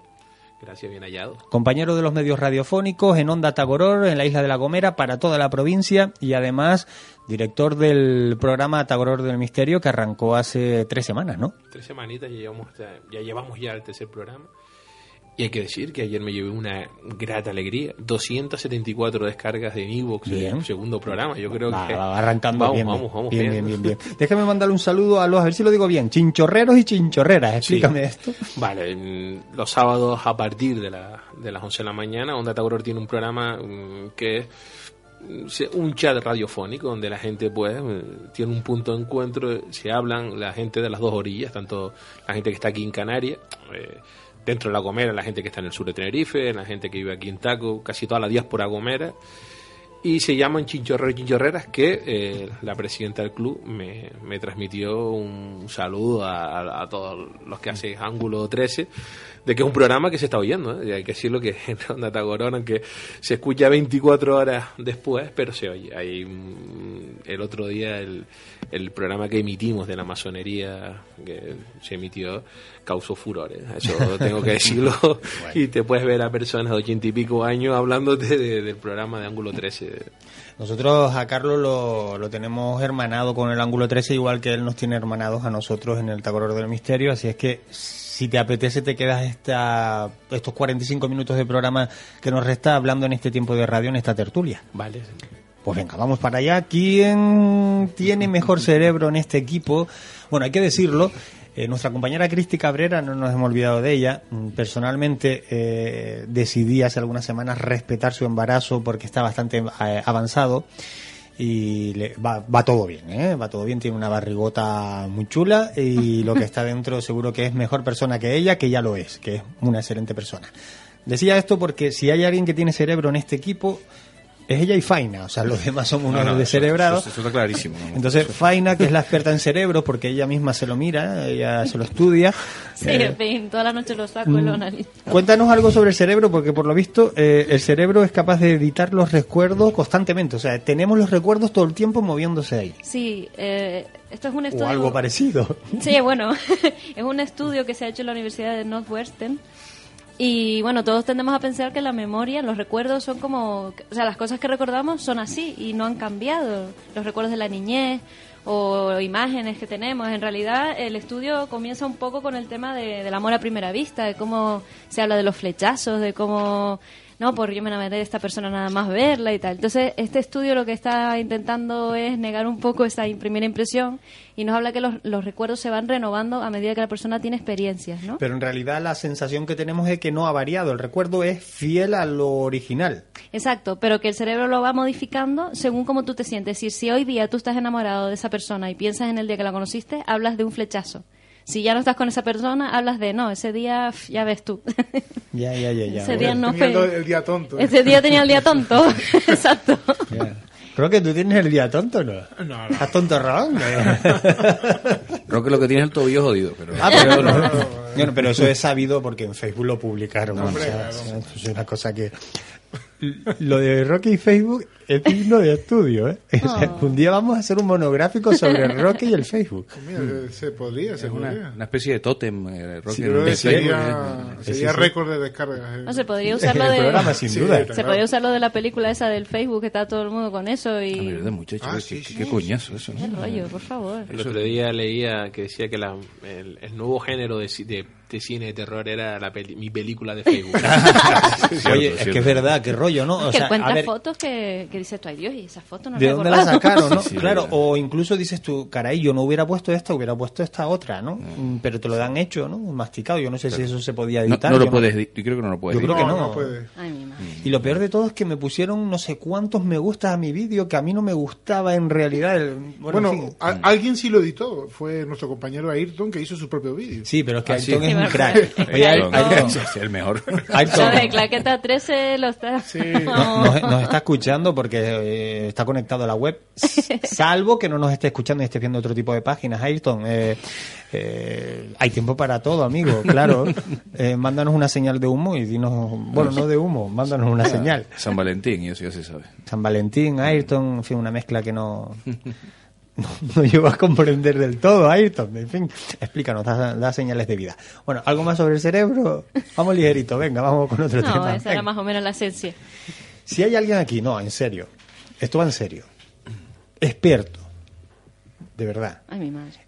Iba a decir en soldados, en realidad es en sepia, en choco. En choco. En choco. Bueno, sepia en Canarias se llama choco, lo digo por si nos están escuchando desde fuera, que lo están haciendo de hecho.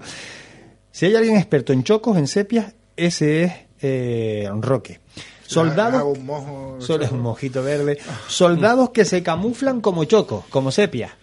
Esto es una investigación de un grupo de biólogos de la Universidad de, de Harvard, comandada por Kevin Parker, que por casualidad, bueno, o sin casualidad, fue, no, fue- es un excombatiente de la época de, de Afganistán y él se ha dado cuenta de que los trajes mimetizados del, del ejército pues no hacen su labor como tienen que hacerla.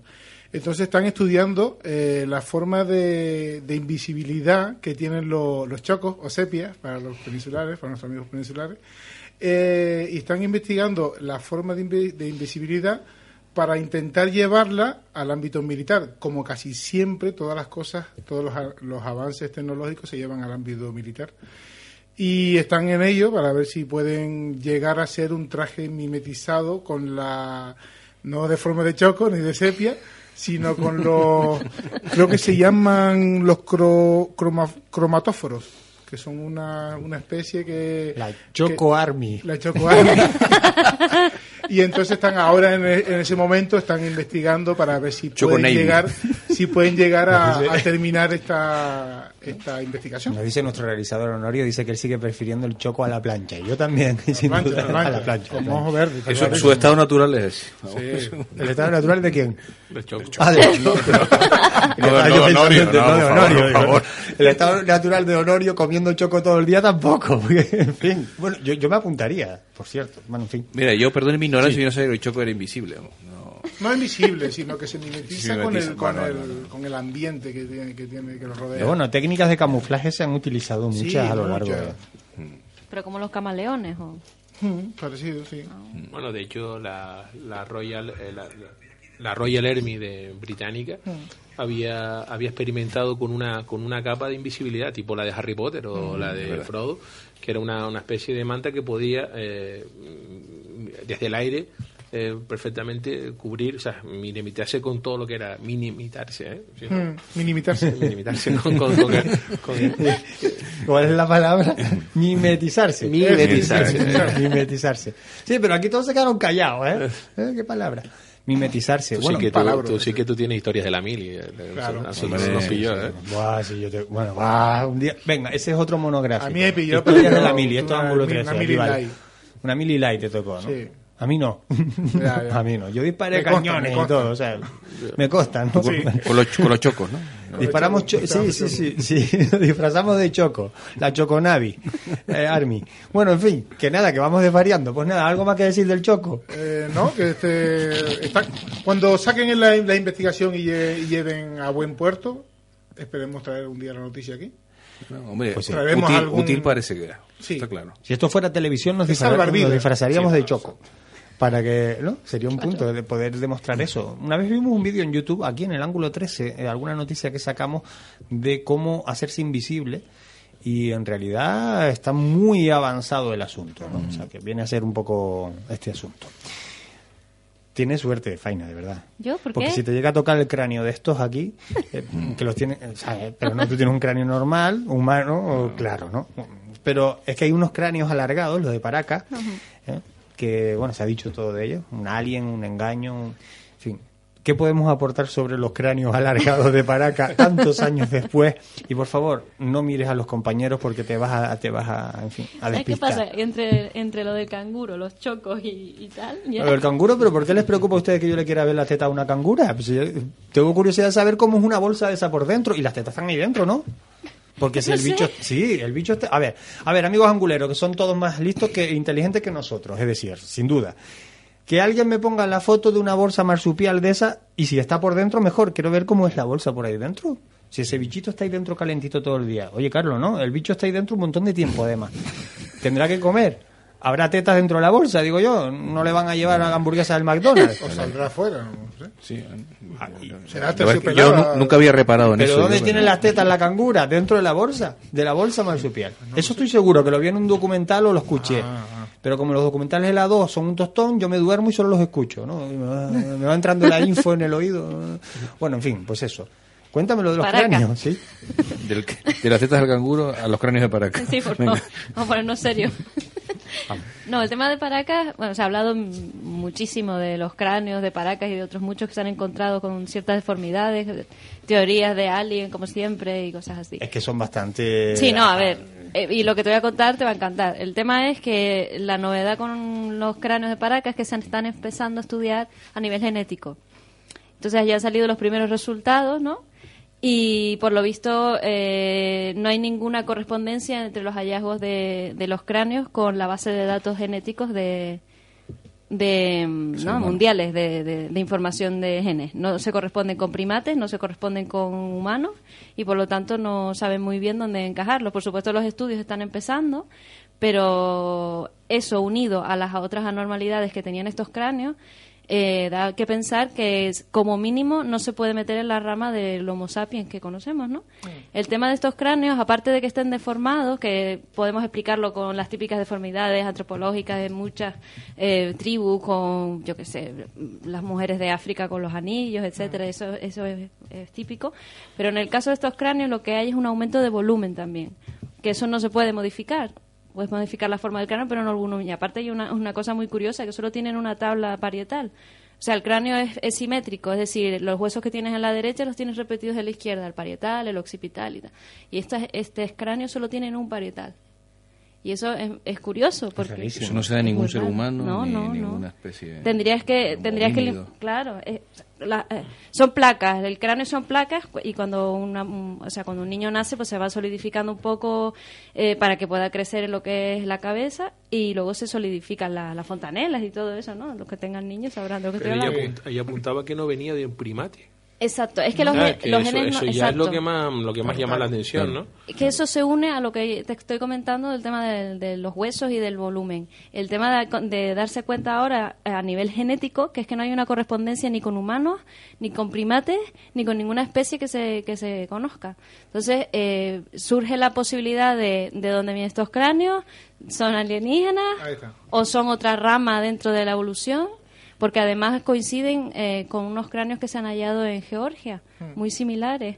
Pero otra rama de la evolución totalmente separada del tronco de, Del de Homo que sapiens, descendemos nosotros, exacto, porque si no tiene eh, similitudes con los homínidos conocidos. pues- A nivel genético, no. De la raza Homo, ¿no? Sí, sí, de sí. la- Exacto. Sí, el neandertal, etcétera, sí. Déjeme que apunte una cosita que han puesto en el Facebook. Me arrepiento de haber perdido la foto de la teta a la cangura. Porque es la cosa, no es la más asquerosa que he visto, pero se le puede acercar. ¿eh? ¿Eso qué es? Bueno, mm, una guarrería. Mm, No, no, es- esa no es. Esta otra. Bueno, en fin, Vicente, gracias por la foto. Yo debo decir que es algo asquerosilla la teta. ¿eh? Bueno, en general todos opinan lo mismo. Nos han puesto por aquí la fotito. Ya no es un gato que se lima las uñas, ahora es un alienígena sentado en un sofá que dice interesante, cuenta más. Bueno, pues eh, además viene como al pego, ¿no? A esta, a esta información que estaba dando eh, hace qué un ilusión. por Sí, sí, fin. sí. E inter- Por fin te ha tocado a ti la foto del interesante. Bueno, y dicen que la foto de las tetas de la cangura la han sacado con la Google Glass. ¿no? Ah, pues mira qué bien.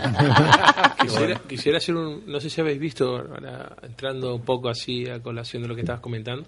Hay un, hay un vídeo, un YouTube que dura cuatro horas, son cuatro partes en una, de una producción que explica la, la saga de los Anunnakis, ¿no? Cuentan, no sé si lo habéis visto. Bueno, me lo pasó el gran Ujú. David Villegas. ¿eh? Ujú. Y Saludos para David. David, que nos está escuchando. Claro, a la Gran que- Canaria nos vamos. y hay que decir que, bueno, que más o menos, ahora me acuerdo de que, de que mm, el famoso este Enki, dios de la tierra, me acuerdo ahora, supuestamente había cogido como varias razas, ¿no? Para, para, para crear, eh, bueno, que vino ahora a colación sí, sí. ahora, Sí, ¿no? sí, sí, Que- Claro. claro. Es que ahora a- a- aquí a, a- Sí, caben todo hacer tipo de- teorías, de claro. especulaciones. Claro, claro. De hecho, tiene una, eh, lo interesante es que tiene un fundamento científico eh, contrastado, que es ese Claro. estudio que descarta cualquier similitud genética con cualquier espécimen homínido conocido. Exacto. Eso es muy interesante. Sí, que ahora vamos ya por cuatro homínidos, ¿no? O sea, hay uno, estaríamos nosotros, o sea, la, la rama nuestra, el, Casi el- todo. sí, sí, el Neandertal, el hombre de flores, El hombre de y- flores, y los sí, huesos que se encontraron en la cueva de Siberia, Ah, es cierto, sí, verdad. de, de un meñique. Yo la próxima temporada aviso, bueno Marisa, ya sabes, ya como ya te, antes te hablé de los sueldos en la radio, ya sabes por dónde van los, ya sabes lo que te espera. Pero Marisa, que te voy a fichar para el ángulo 13 porque haces una labor de producción muy buena, ¿eh? Gracias por los reportajes que nos vas acoplando al Facebook para que podamos seguir documentándonos de toda esta información que estamos que estamos soltando sobre la mesa. Dice Toñi Vicente, gracias. La duda la creó Juan, que ahora se nos despejó. Sí, se nos despejó la duda y se nos estrechó el estómago. En fin. el- Oye, Alfonso, la policía, por lo visto, eh, siempre tiene trabajo, mm, aunque sea en Zimbabue, ¿no? Entonces, el titular es, policías, policías, o sea, más de uno, se escapan de la comisaría después de recibir un goblin en una maleta en Bulawayo, Zimbabue. Explícanos qué es lo del goblin, para que no lo sepa. Bulawayo no nos lo explique, el lugar, la localidad, y Zimbabue, pues deducimos que es el país. Sí, eh, esto se trata. eh, yo la verdad es que me encanta este tipo de noticias porque ah, aparentemente me parece auténticas locuras. Eh, llegan a, a los medios, los medios africanos son muy dados a, a recoger eh, este tipo de incidentes que tienen mucho que ver con las creencias animistas de la gente de determinadas localidades, ¿no? En este caso nos trasladamos a Zimbabue, concretamente a la localidad de Bulawayo, donde eh, se habla de pues un incidente terriblemente, tremendamente pues curioso cuanto menos, ¿no? Y se trata de que eh, cierto día apareció en una eh, comisaría de policía eh, pues una maleta de la cual, según testimonios de los propios oficiales de la policía, se escuchó que dentro se, se, se oía un grito que salía de la maleta, ¿no? Y entonces, ¿cuál es la sorpresa cuando al, al abrir esta maleta ven que dentro había una... un- todo esto según recoge la prensa local, ¿no? Eh, había una botella de sangre de la cual salta un goblin. Goblin es una especie de, bueno, de demonio, espíritu demoníaco y tal, ¿no? Con tinte fantasmagórico. Entonces, el espanto eh, provocado entre el personal de la comisaría fue tal que saltaron hasta por la ventana. Es decir, eh, huyeron despavoridos y dejaron la comisaría, según pues describiría el testimonio el propio eh, inspector jefe de nombre impronunciable. Eh, vamos, hay un testimonio. Habrá que pronunciarlo, ¿no? Porque... Eh, pues se quedó la comisaría por- eh, vacía prácticamente, se quedó vacía la policía. Pero ¿quién era el que mandaba ahí? ¿Quién era el comisario? ¿Quién era? ¿Comisario quién era? Comisario no sé qué, Lobu. No, pero no, no, Bequim- Bequimpiro Lobu, vamos. Bequimpiro. me- ve quién me piro. Porque por lo visto se quedó la, la comisaría se quedó absolutamente vacía.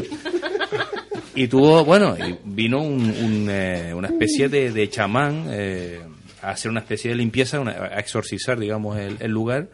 Y según afirman eh, los propios efectivos que estaban ahí presentes, eh, se cogió al, al, al ente este, este goblin, que era descrito como una especie de serpiente con cabeza de perro, y lo, lo quemó y digamos que de esa manera puso fin al estrambótico incidente de, de la La comisaría de la Bulabayo. ¿no?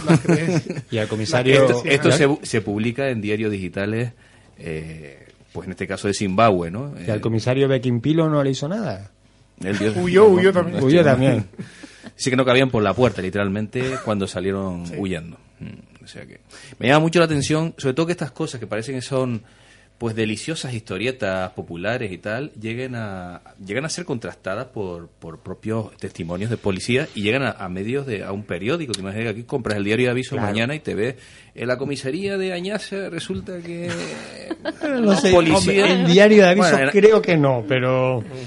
Pero bueno. A lo mejor en otro periódico, sí, pero en el diario de aviso creo que no lo van a publicar. No por mí, yo la publicaría, ¿eh? Lo que pasa que... Sí, no, no, yo también. Hombre, las, cre- las creencias ahí están muy arraigadas. Eso te iba a decir, esto no pasa nunca en una, en una comisaría de París o Claro. en una comisaría de Londres o de, o de España sí, porque cada vez España está más casurra y hundida en la, en la basura de la década de los 30, pero en, en países pero desarrollados sí, no. bueno sí pueden pasar pero de otra de, de, digamos eh, los mitos cambian no de una Claro. creencia más, más eh, de otro punto de vista no Hace cuestión de una semana por ahí leía también una noticia en, en- a colación de también de esto. Eh, en Nueva Zelanda una comisaría que eh, tuvieron que llamar a un exorcista porque tenía tenía se abrían las puertas de la celda, se veían figuras moviéndose y también lo mismo. Y los guardias que estaban de bueno la policía que estaba de guardia por la noche también se muchos Claro. se tuvieron que ir fuera porque claro yo me imagino que en, sobre todo en, en edificios que tengan cierta carga histórica o ser un poco antiguos se prestan a este tipo de, de historias no Bueno, estamos en un momento crucial del programa. Nos queda un poco menos de media hora. eh, nos tenemos que ir, a pesar de todo lo que yo ya he dicho, a la publicidad en la radio. Y además es un momento crucial porque acabo de ver cómo Norio intentaba arranca- arrancarse los dos brazos. Y estoy preocupado. Voy a preguntarle exactamente qué es lo que estaba haciendo. Volvemos enseguida. Onda 7. Siete islas. Una sola voz. La gente se mueve. Mecaclima, los especialistas en el montaje y reparación del aire acondicionado.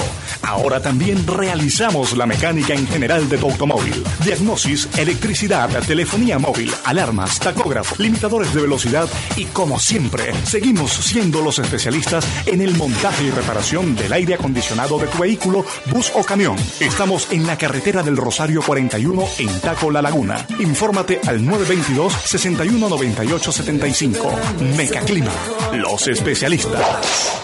Buscamos la voz de Onda 7 Tenerife.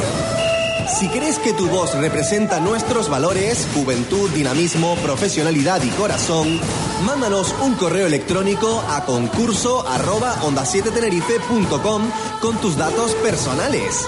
Tu voz tiene premio. Te obsequiamos con un fin de semana en el Hotel Sol La Palma de la cadena Meliá. Para más información, entra en nuestra web www.onda7tenerife.com. Participa. Participa. Conectando a Hablemos de Tecnología con Santi Abreu. Todos los lunes y todos los jueves a las 6 de la mañana nos despertamos en nuestro nuevo horario con toda la tecnología en tus manos. Te informaremos con actualidad, curiosidades y entrevistas. Y los miércoles a las 5 de la tarde no te pierdas lo mejor de la tecnología en un programa muy especial. Actualidad, novedades y trucos, consejos tecnológicos y mucho más en Onda 7 Tenerife. Búscanos en www.hablemosdetecnología.es.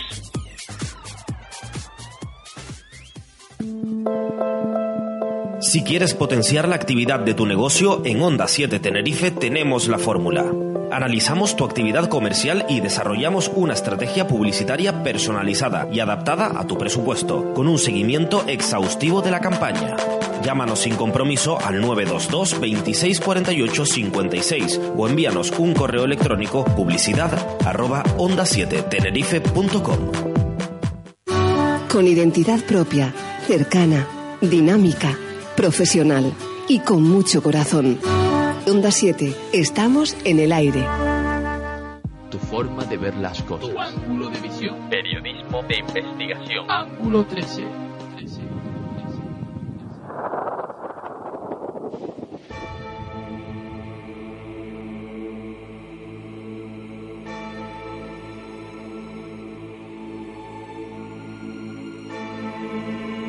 Treinta y cinco minutos sobre las 11 de la noche en Canarias, una hora más en el resto del país. Seguimos en este tiempo de radio, Ángulo 13, a través de Onda 7 Tenerife y también escuchándonos mediante la señal de Onda Tagoror en la noche de los sábados. Eh, vamos a continuar con este tiempo de tertulia. Tenemos una pila de papeles sobre la mesa.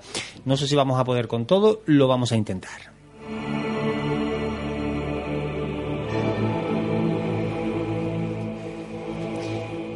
Roque, eh, un tal Freud, no sé si te suena, porque a mí, me, a mí me sonaba me sonaba a crema de afeitar, ¿no? Yo conozco a Eh, Pink, Pink Freud. Pink Freud. Sí, Yo también. También, vamos. ¿Cómo se llama este hombre? Eh, Sigmund Freud. Sigmund.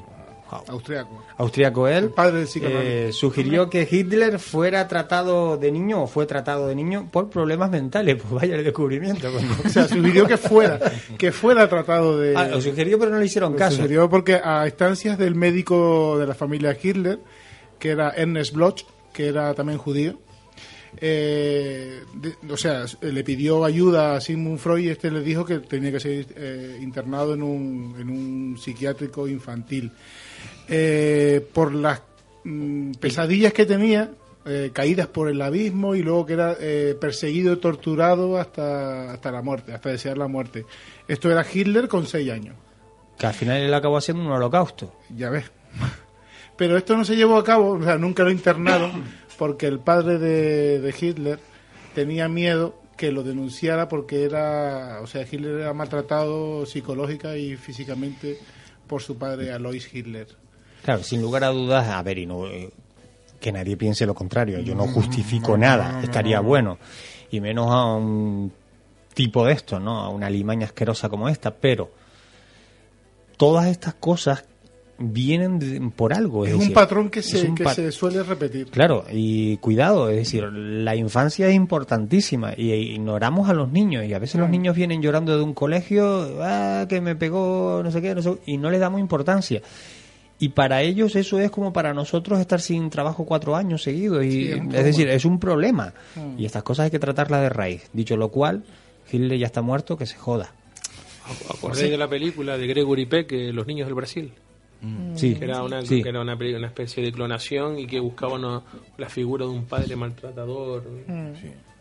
Que hablaba de todo este tema, ¿no? De Sí. la figura de... Ya, sí, sí, Sí, sí. estaba, creo que está basada en, el- en los testimonios de que el médico este Mengele. Mengele estuvo huido en, en Brasil y creo que llevaba esa temática. Ese experimento y tal. Sí.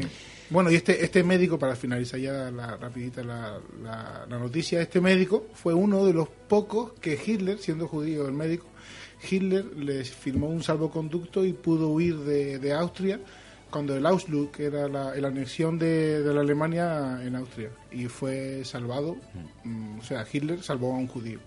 Como dice Marisa, eh, Freud sugirió tantas cosas. Pues, eh, pues sí, es verdad. Pero Freud, ¿quién era? ¿El de la crema afeitar o Pink Freud? No, pero yo te digo una cosa, si Freud te escuchara el tema de las tetas del canguro, yo creo que me imagino, me imagino que tendría algo que decir, vamos, esto, eso está clarísimo. sacaba un ¿Qué libro, quieres ¿no? decir? ¿Que tengo un perfil parecido a este hombre? O... No, no, no. Yo... Ya quisiera, ¿no? En fin. De la eso- lobotomía no te escapaba. Bueno, hablando de demonios, eh, ya que hablábamos de Hitler, eh, Estados Unidos, un pedazo de noticia. La policía confirma que una casa en Indiana está habitada por demonios y no son mis vecinos, que son buena gente. Seguimos con goblins y con demonios en este caso. Sí, sí, sí, no, no te has puesto. Y- o sea, hay que decir sí, que sí, no, en esta semana menos me- mal que me menos, lucido esta semana. menos mal que Faina ha traído noticias interesantes. Más serias, sí, sí. en este caso nos trasladamos al estado de Indiana, en Estados Unidos, a la localidad de Gary. Eh, en este caso, eh, pues se trata de una serie de testimonios que, que se han recogido y que tiene un informe policial de por medio, lo cual pues le da ese ese ese cariz de seriedad, digamos, eh, o ese aval, ¿no?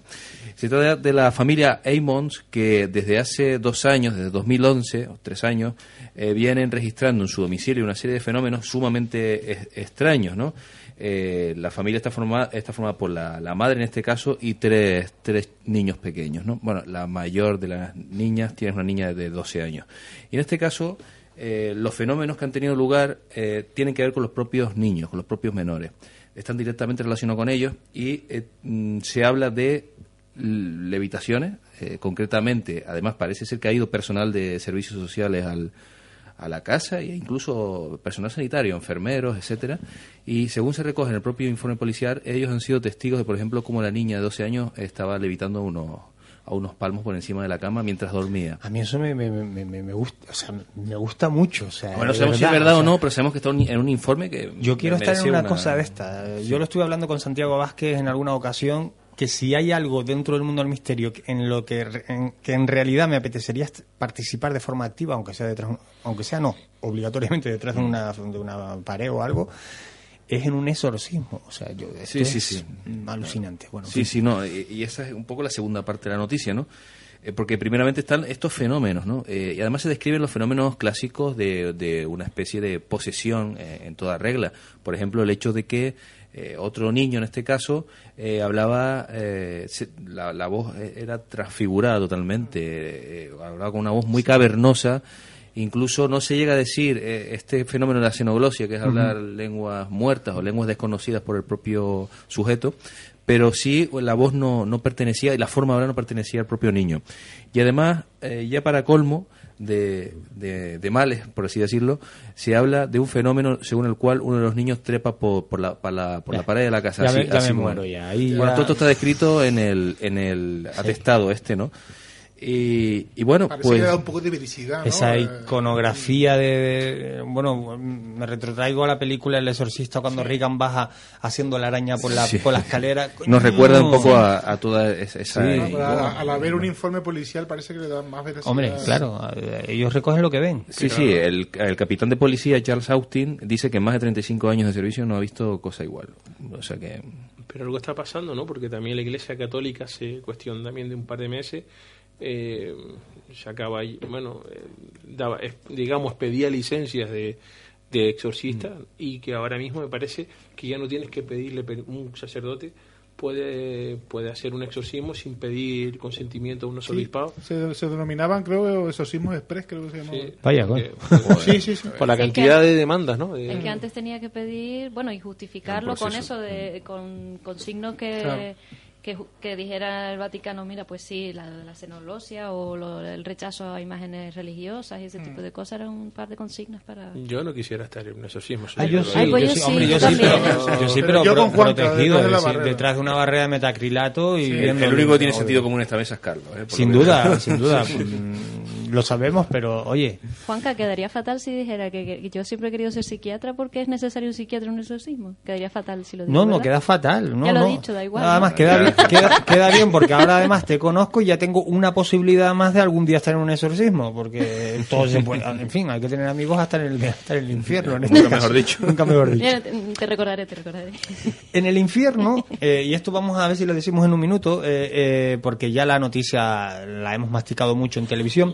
En el infierno sí que estuvo el náufrago este, ¿no? Que rescataron en las Islas Marshall. Eh, ¿Qué pasaba? ¿Cuánto estuvo este hombre en el agua, Eh, Roque? Tuvo 13 meses en el agua. Pero ¿cómo se puede? Es Este hombre salió un 24 de diciembre de 2012 a pescar tiburones. En Nochebuena En también, vida. sí, también le vale. Nochebuena con un compañero En fin. y parece ser que tuvo una avería y estuvo a la deriva durante tuvo la avería? 13 meses. Trece Bueno, meses. 13 meses. Se, murió, se murió el amigo, el compañero. Me imagino, porque no Sí, él no recuerda nada. Igual lo mató. Y para comérselo o lo que sea. Yo me lo cargaría, o sea, en fin. Este hombre se, comer, alimentaba de tortugas, de aves que cogía con las manos y de peces. De cuando no tenía agua de la lluvia para beber, bebía sangre, ¿no? Sangre de, de las tortugas. Ah. Fue una odisea, la verdad. Es que esto eh, me recuerda mucho a un libro que, que, me, que, bueno, que Faina sabe que me estoy leyendo. Tú, tú también lo estás leyendo. Sí. ¿no? Narración mismo, de Arthur Gordon cada Pym de Edgar Allan Poe.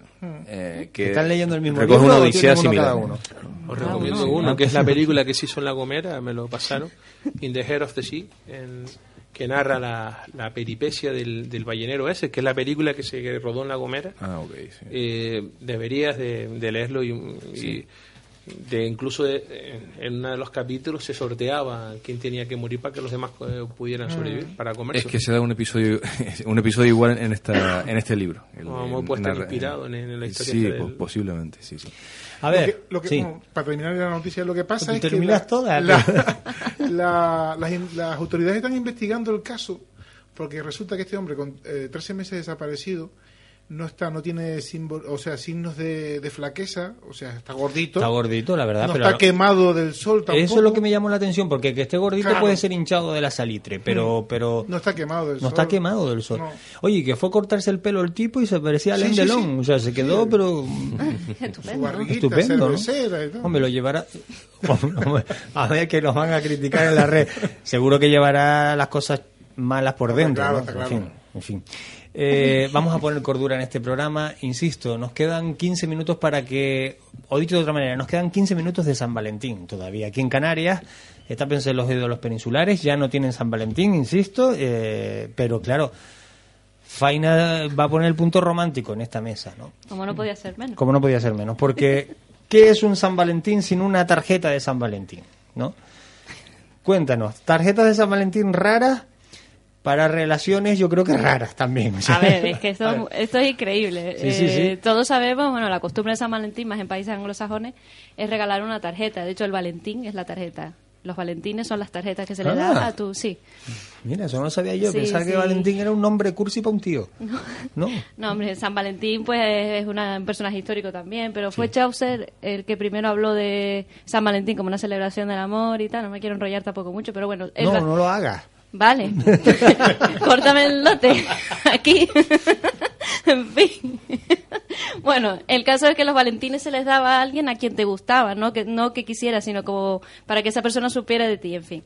Pero como las relaciones van evolucionando y hoy día todo se basa en WhatsApp, Facebook y hay me gustas pero no sé qué, amigo con derecho a roce y cosas así, pues las tarjetas se adaptan a eso. Y hay tarjetas muy curiosas que se pueden regalar a esas personas tan especiales, ¿no?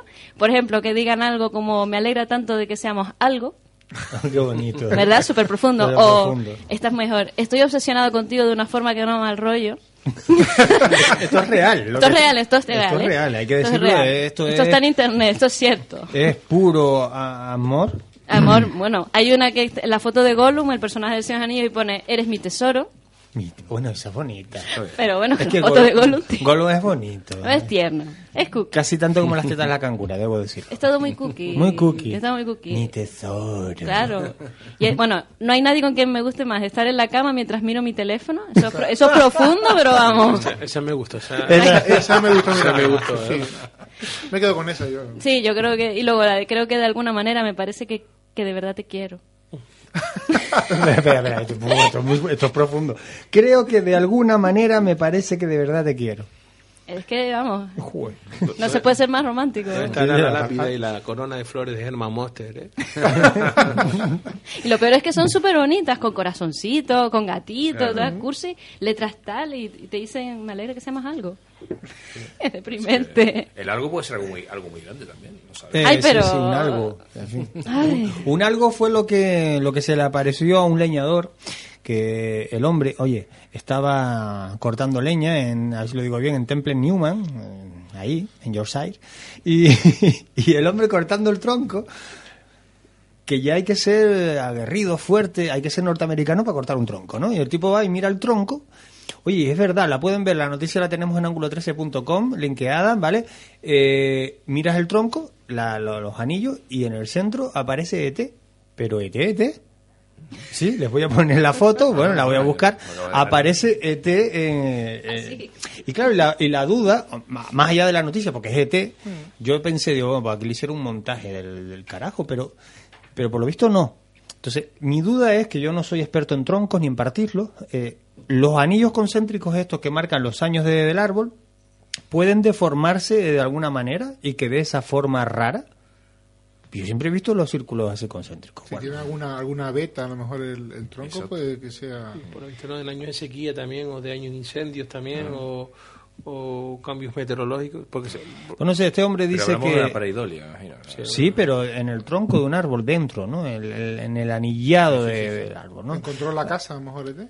Pues no lo sé, el tipo dice que no lo va a quemar. Está convencido de que algún fan de la película lo va a querer eh, comprar y el tipo se piensa eso venderlo. está ¿no? clarísimo Es que está clarísimo. Es que ya están tardando en comprarlo. Es más, nosotros entre nuestros oyentes tenemos un montón de seguidores de ET en mi casa y seguramente eh, se harán con el tronco. En fin, tronco noticia. Eh, multa de 72 euros por llegar tarde al colegio. Roque, pero vamos a ver esta qué noticia es.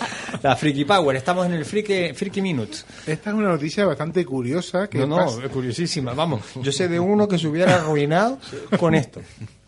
que está pasando en Carlos, Carlos, bueno, pues está pasando en, en- en Inglaterra, en un colegio se llama Emerson Valley, en Milton Keynes, y la sanción son 72 euros si llegas en un trimestre 10 veces tarde al colegio. Pero ahí no queda la cosa. A 72 y llegas 10 veces. 10 veces tarde en un mismo trimestre. Bueno, tampoco usted le sale Bueno, a pero- 7,2 cada pero- fuga. O cada, ah, no, llegar tarde, no fuga. Pero claro, es que también hay que, hay que pensar, yo soy padre de dos niños, uno, un- uno no lo tengo en edad de, de escolar, muy chiquito, pero si los tengo en distintos colegios y yo estoy yo solo, ¿cómo los llevo? Para, si entran al mismo, a la Claro, misma hora. claro. Es complicado. Complicado. Pero bueno, a- tienen, a ti te pondrían la Prepara la A mí cartera. me ponían la multa se- seguro. y los padres disponen 21 días para pagar la multa. En caso que no lo pagan, Ajá. que no lo paguen son 144 euros. No, eso, eso es... Hostia, me parece... Y en caso que siga sin pagarlo, Te lo echan ya pasa a, eh, eh, a juicio. Ay, mi madre.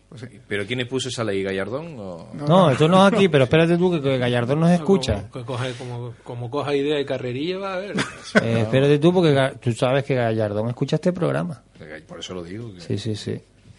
Sé por ahí. Gentuayo, que eres un gentuayo. Gallardón y Bert, los dos juntos pensando una... Sí, sí. Oye, que me quedé con las ganas de verle un huevazo en la cabeza a ese hombre. Aquí, a ver. Sí, pero esto son otras cosas que no se debe hacer apología en la radio. Esto está feo. Eh, un joven de Estados Unidos cría un pato debajo de su barba. Esto sí que es un notición. Es decir, Carlos nos está mirando y está diciendo, pero que esto es ángulo 13 o dónde lo me he metido. Te metiste en una tertulia, que es el peor mm, lugar donde entrar. Pues sí. Eh, tienen que ver la foto, también la tenemos en ángulo13.com, linkeada. Eh, Brian Doss es un joven de Ohio. Ohio. Eh, sí, sí, porque a mí me encanta esto. Yo busco solo noticias de Ohio, Ohio. para decirlo, ¿no? Pues tienen que ver la foto. O sea, el patito era chiquitito y el tipo se lo metía debajo de las barbucias estas que, que- que- que usan algunos, leñadores también. Y el patito ahí calentito, pero claro, el pato creció.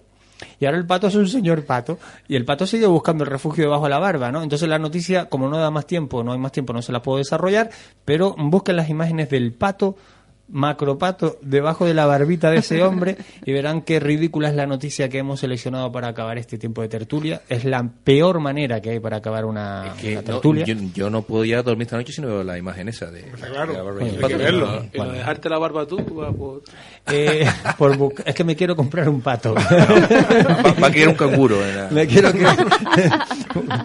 Pues sí, yo esperaba que un canguro me criara a mí, por eso era lo de mi duda lo de la bolsa de la marsupial. bolsa marsupial y las tetas de la cangura. Bueno, en fin, compañeros, gracias por haber estado aquí. Mm, Faina, Buenas nos noches, encontramos gracias. en breve. Sí, No sé si con una decimotercera melodía o con la medicina insólita, pero nos Ah, toca. ya, ya me. Nos toca. Alfonso Ferrer, buenas noches. Muy buenas noches. Páseselo Ah, usted bien. Hasta pronto. Te quedan todavía ocho minutos de enamorado, no las desperdicies. ¿eh? No, no, no, desperdicies. Aquí se necesita mucho amor. Roque Díaz, buenas noches. Muy buenas noches. Siempre me ha gustado la contradicción de días-noche, pero Claro, claro, bueno. los canarios la Z no la decimos, entonces es día. Pues día. Día. Buenas noches. Oye, Carlos, un placer que te hayas dado un saltito aquí a Tenerife, no por nosotros, hay que decirlo, hay otras cosas mucho más importantes e interesantes, pero que te hayas pasado a esta hora de la noche por el estudio. Y me ha pasado muy bien. Cuando quieras otra tertulia, vuelo que me lo he Claro, pasado tertulia o para hablar de temas de La Gomera, que hay un montón de misterios y que me gustaría que nos contaras aquí en el estudio. Perfecto. Un fuerte abrazo. Y nosotros nos vamos en busca del comentario. Mm, Nada, en el último minuto antes de cerrar este ángulo 13.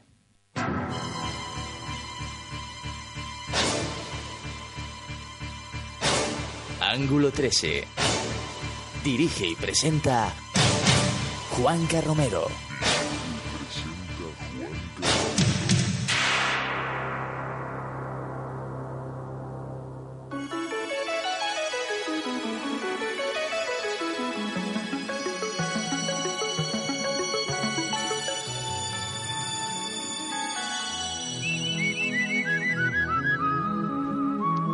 A dos minutos para enfrentarnos a la sintonía de cierre.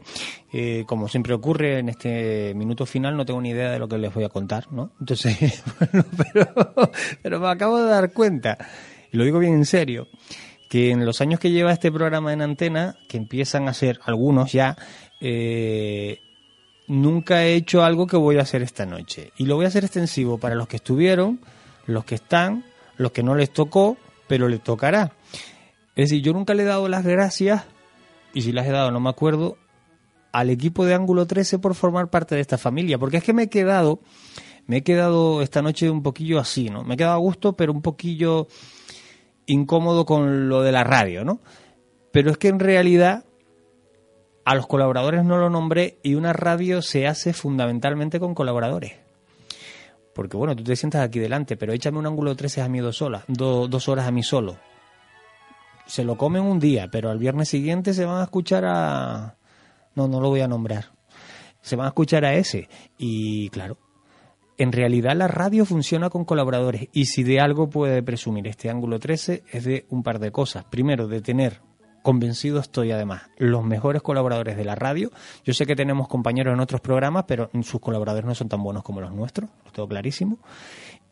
Y además los más fieles, porque llevamos años con los mismos y además acoplando a nuevos colaboradores que se afianzan desde el minuto uno, cosa que quienes trabajan en la radio saben que no es habitual ni fácil. Lo fácil es que se desprendan. A nosotros se nos han caído algunos por el camino, porque han ido a mejores, eh, según ellos, mejores ámbitos y otros porque eran malos como un dolor de muelas y se cayeron. Pero fueron pocos. Los buenos siguen estando. Así que gracias al equipo de Ángulo 13, a todo el equipo. Nos vamos a la sintonía, Honorio, porque si me paso un minuto, eso se paga. Es una broma. Ángulo 13. Un recorrido por la divulgación de fronteras. Con Juan Carromero.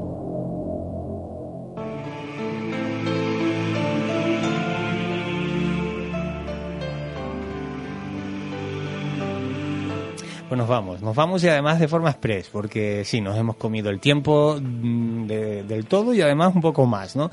El ángulo 13 llegó a ese punto culmen, punto final en este minutito del viernes 14, aquí todavía en Canarias, sábado ya. En fin, pasen una buena semana. Ya les adelanto, el próximo viernes, día 21, si nadie lo remedia, y espero que no, eh, entre otros temas, tendremos con nosotros, que hace tiempo que no está con nosotros por temas de la Navidad y otras cuestiones familiares, eh, a Santiago Vázquez. Vamos a hablar de la reencarnación, así es que durante toda la semana vayan mandando preguntas sobre la reencarnación a info arroba ángulo 13.com info arroba ángulo 13.com hablaremos, insisto, con Santiago Vázquez largo y tendido, además en dos partes, eh, sobre la reencarnación.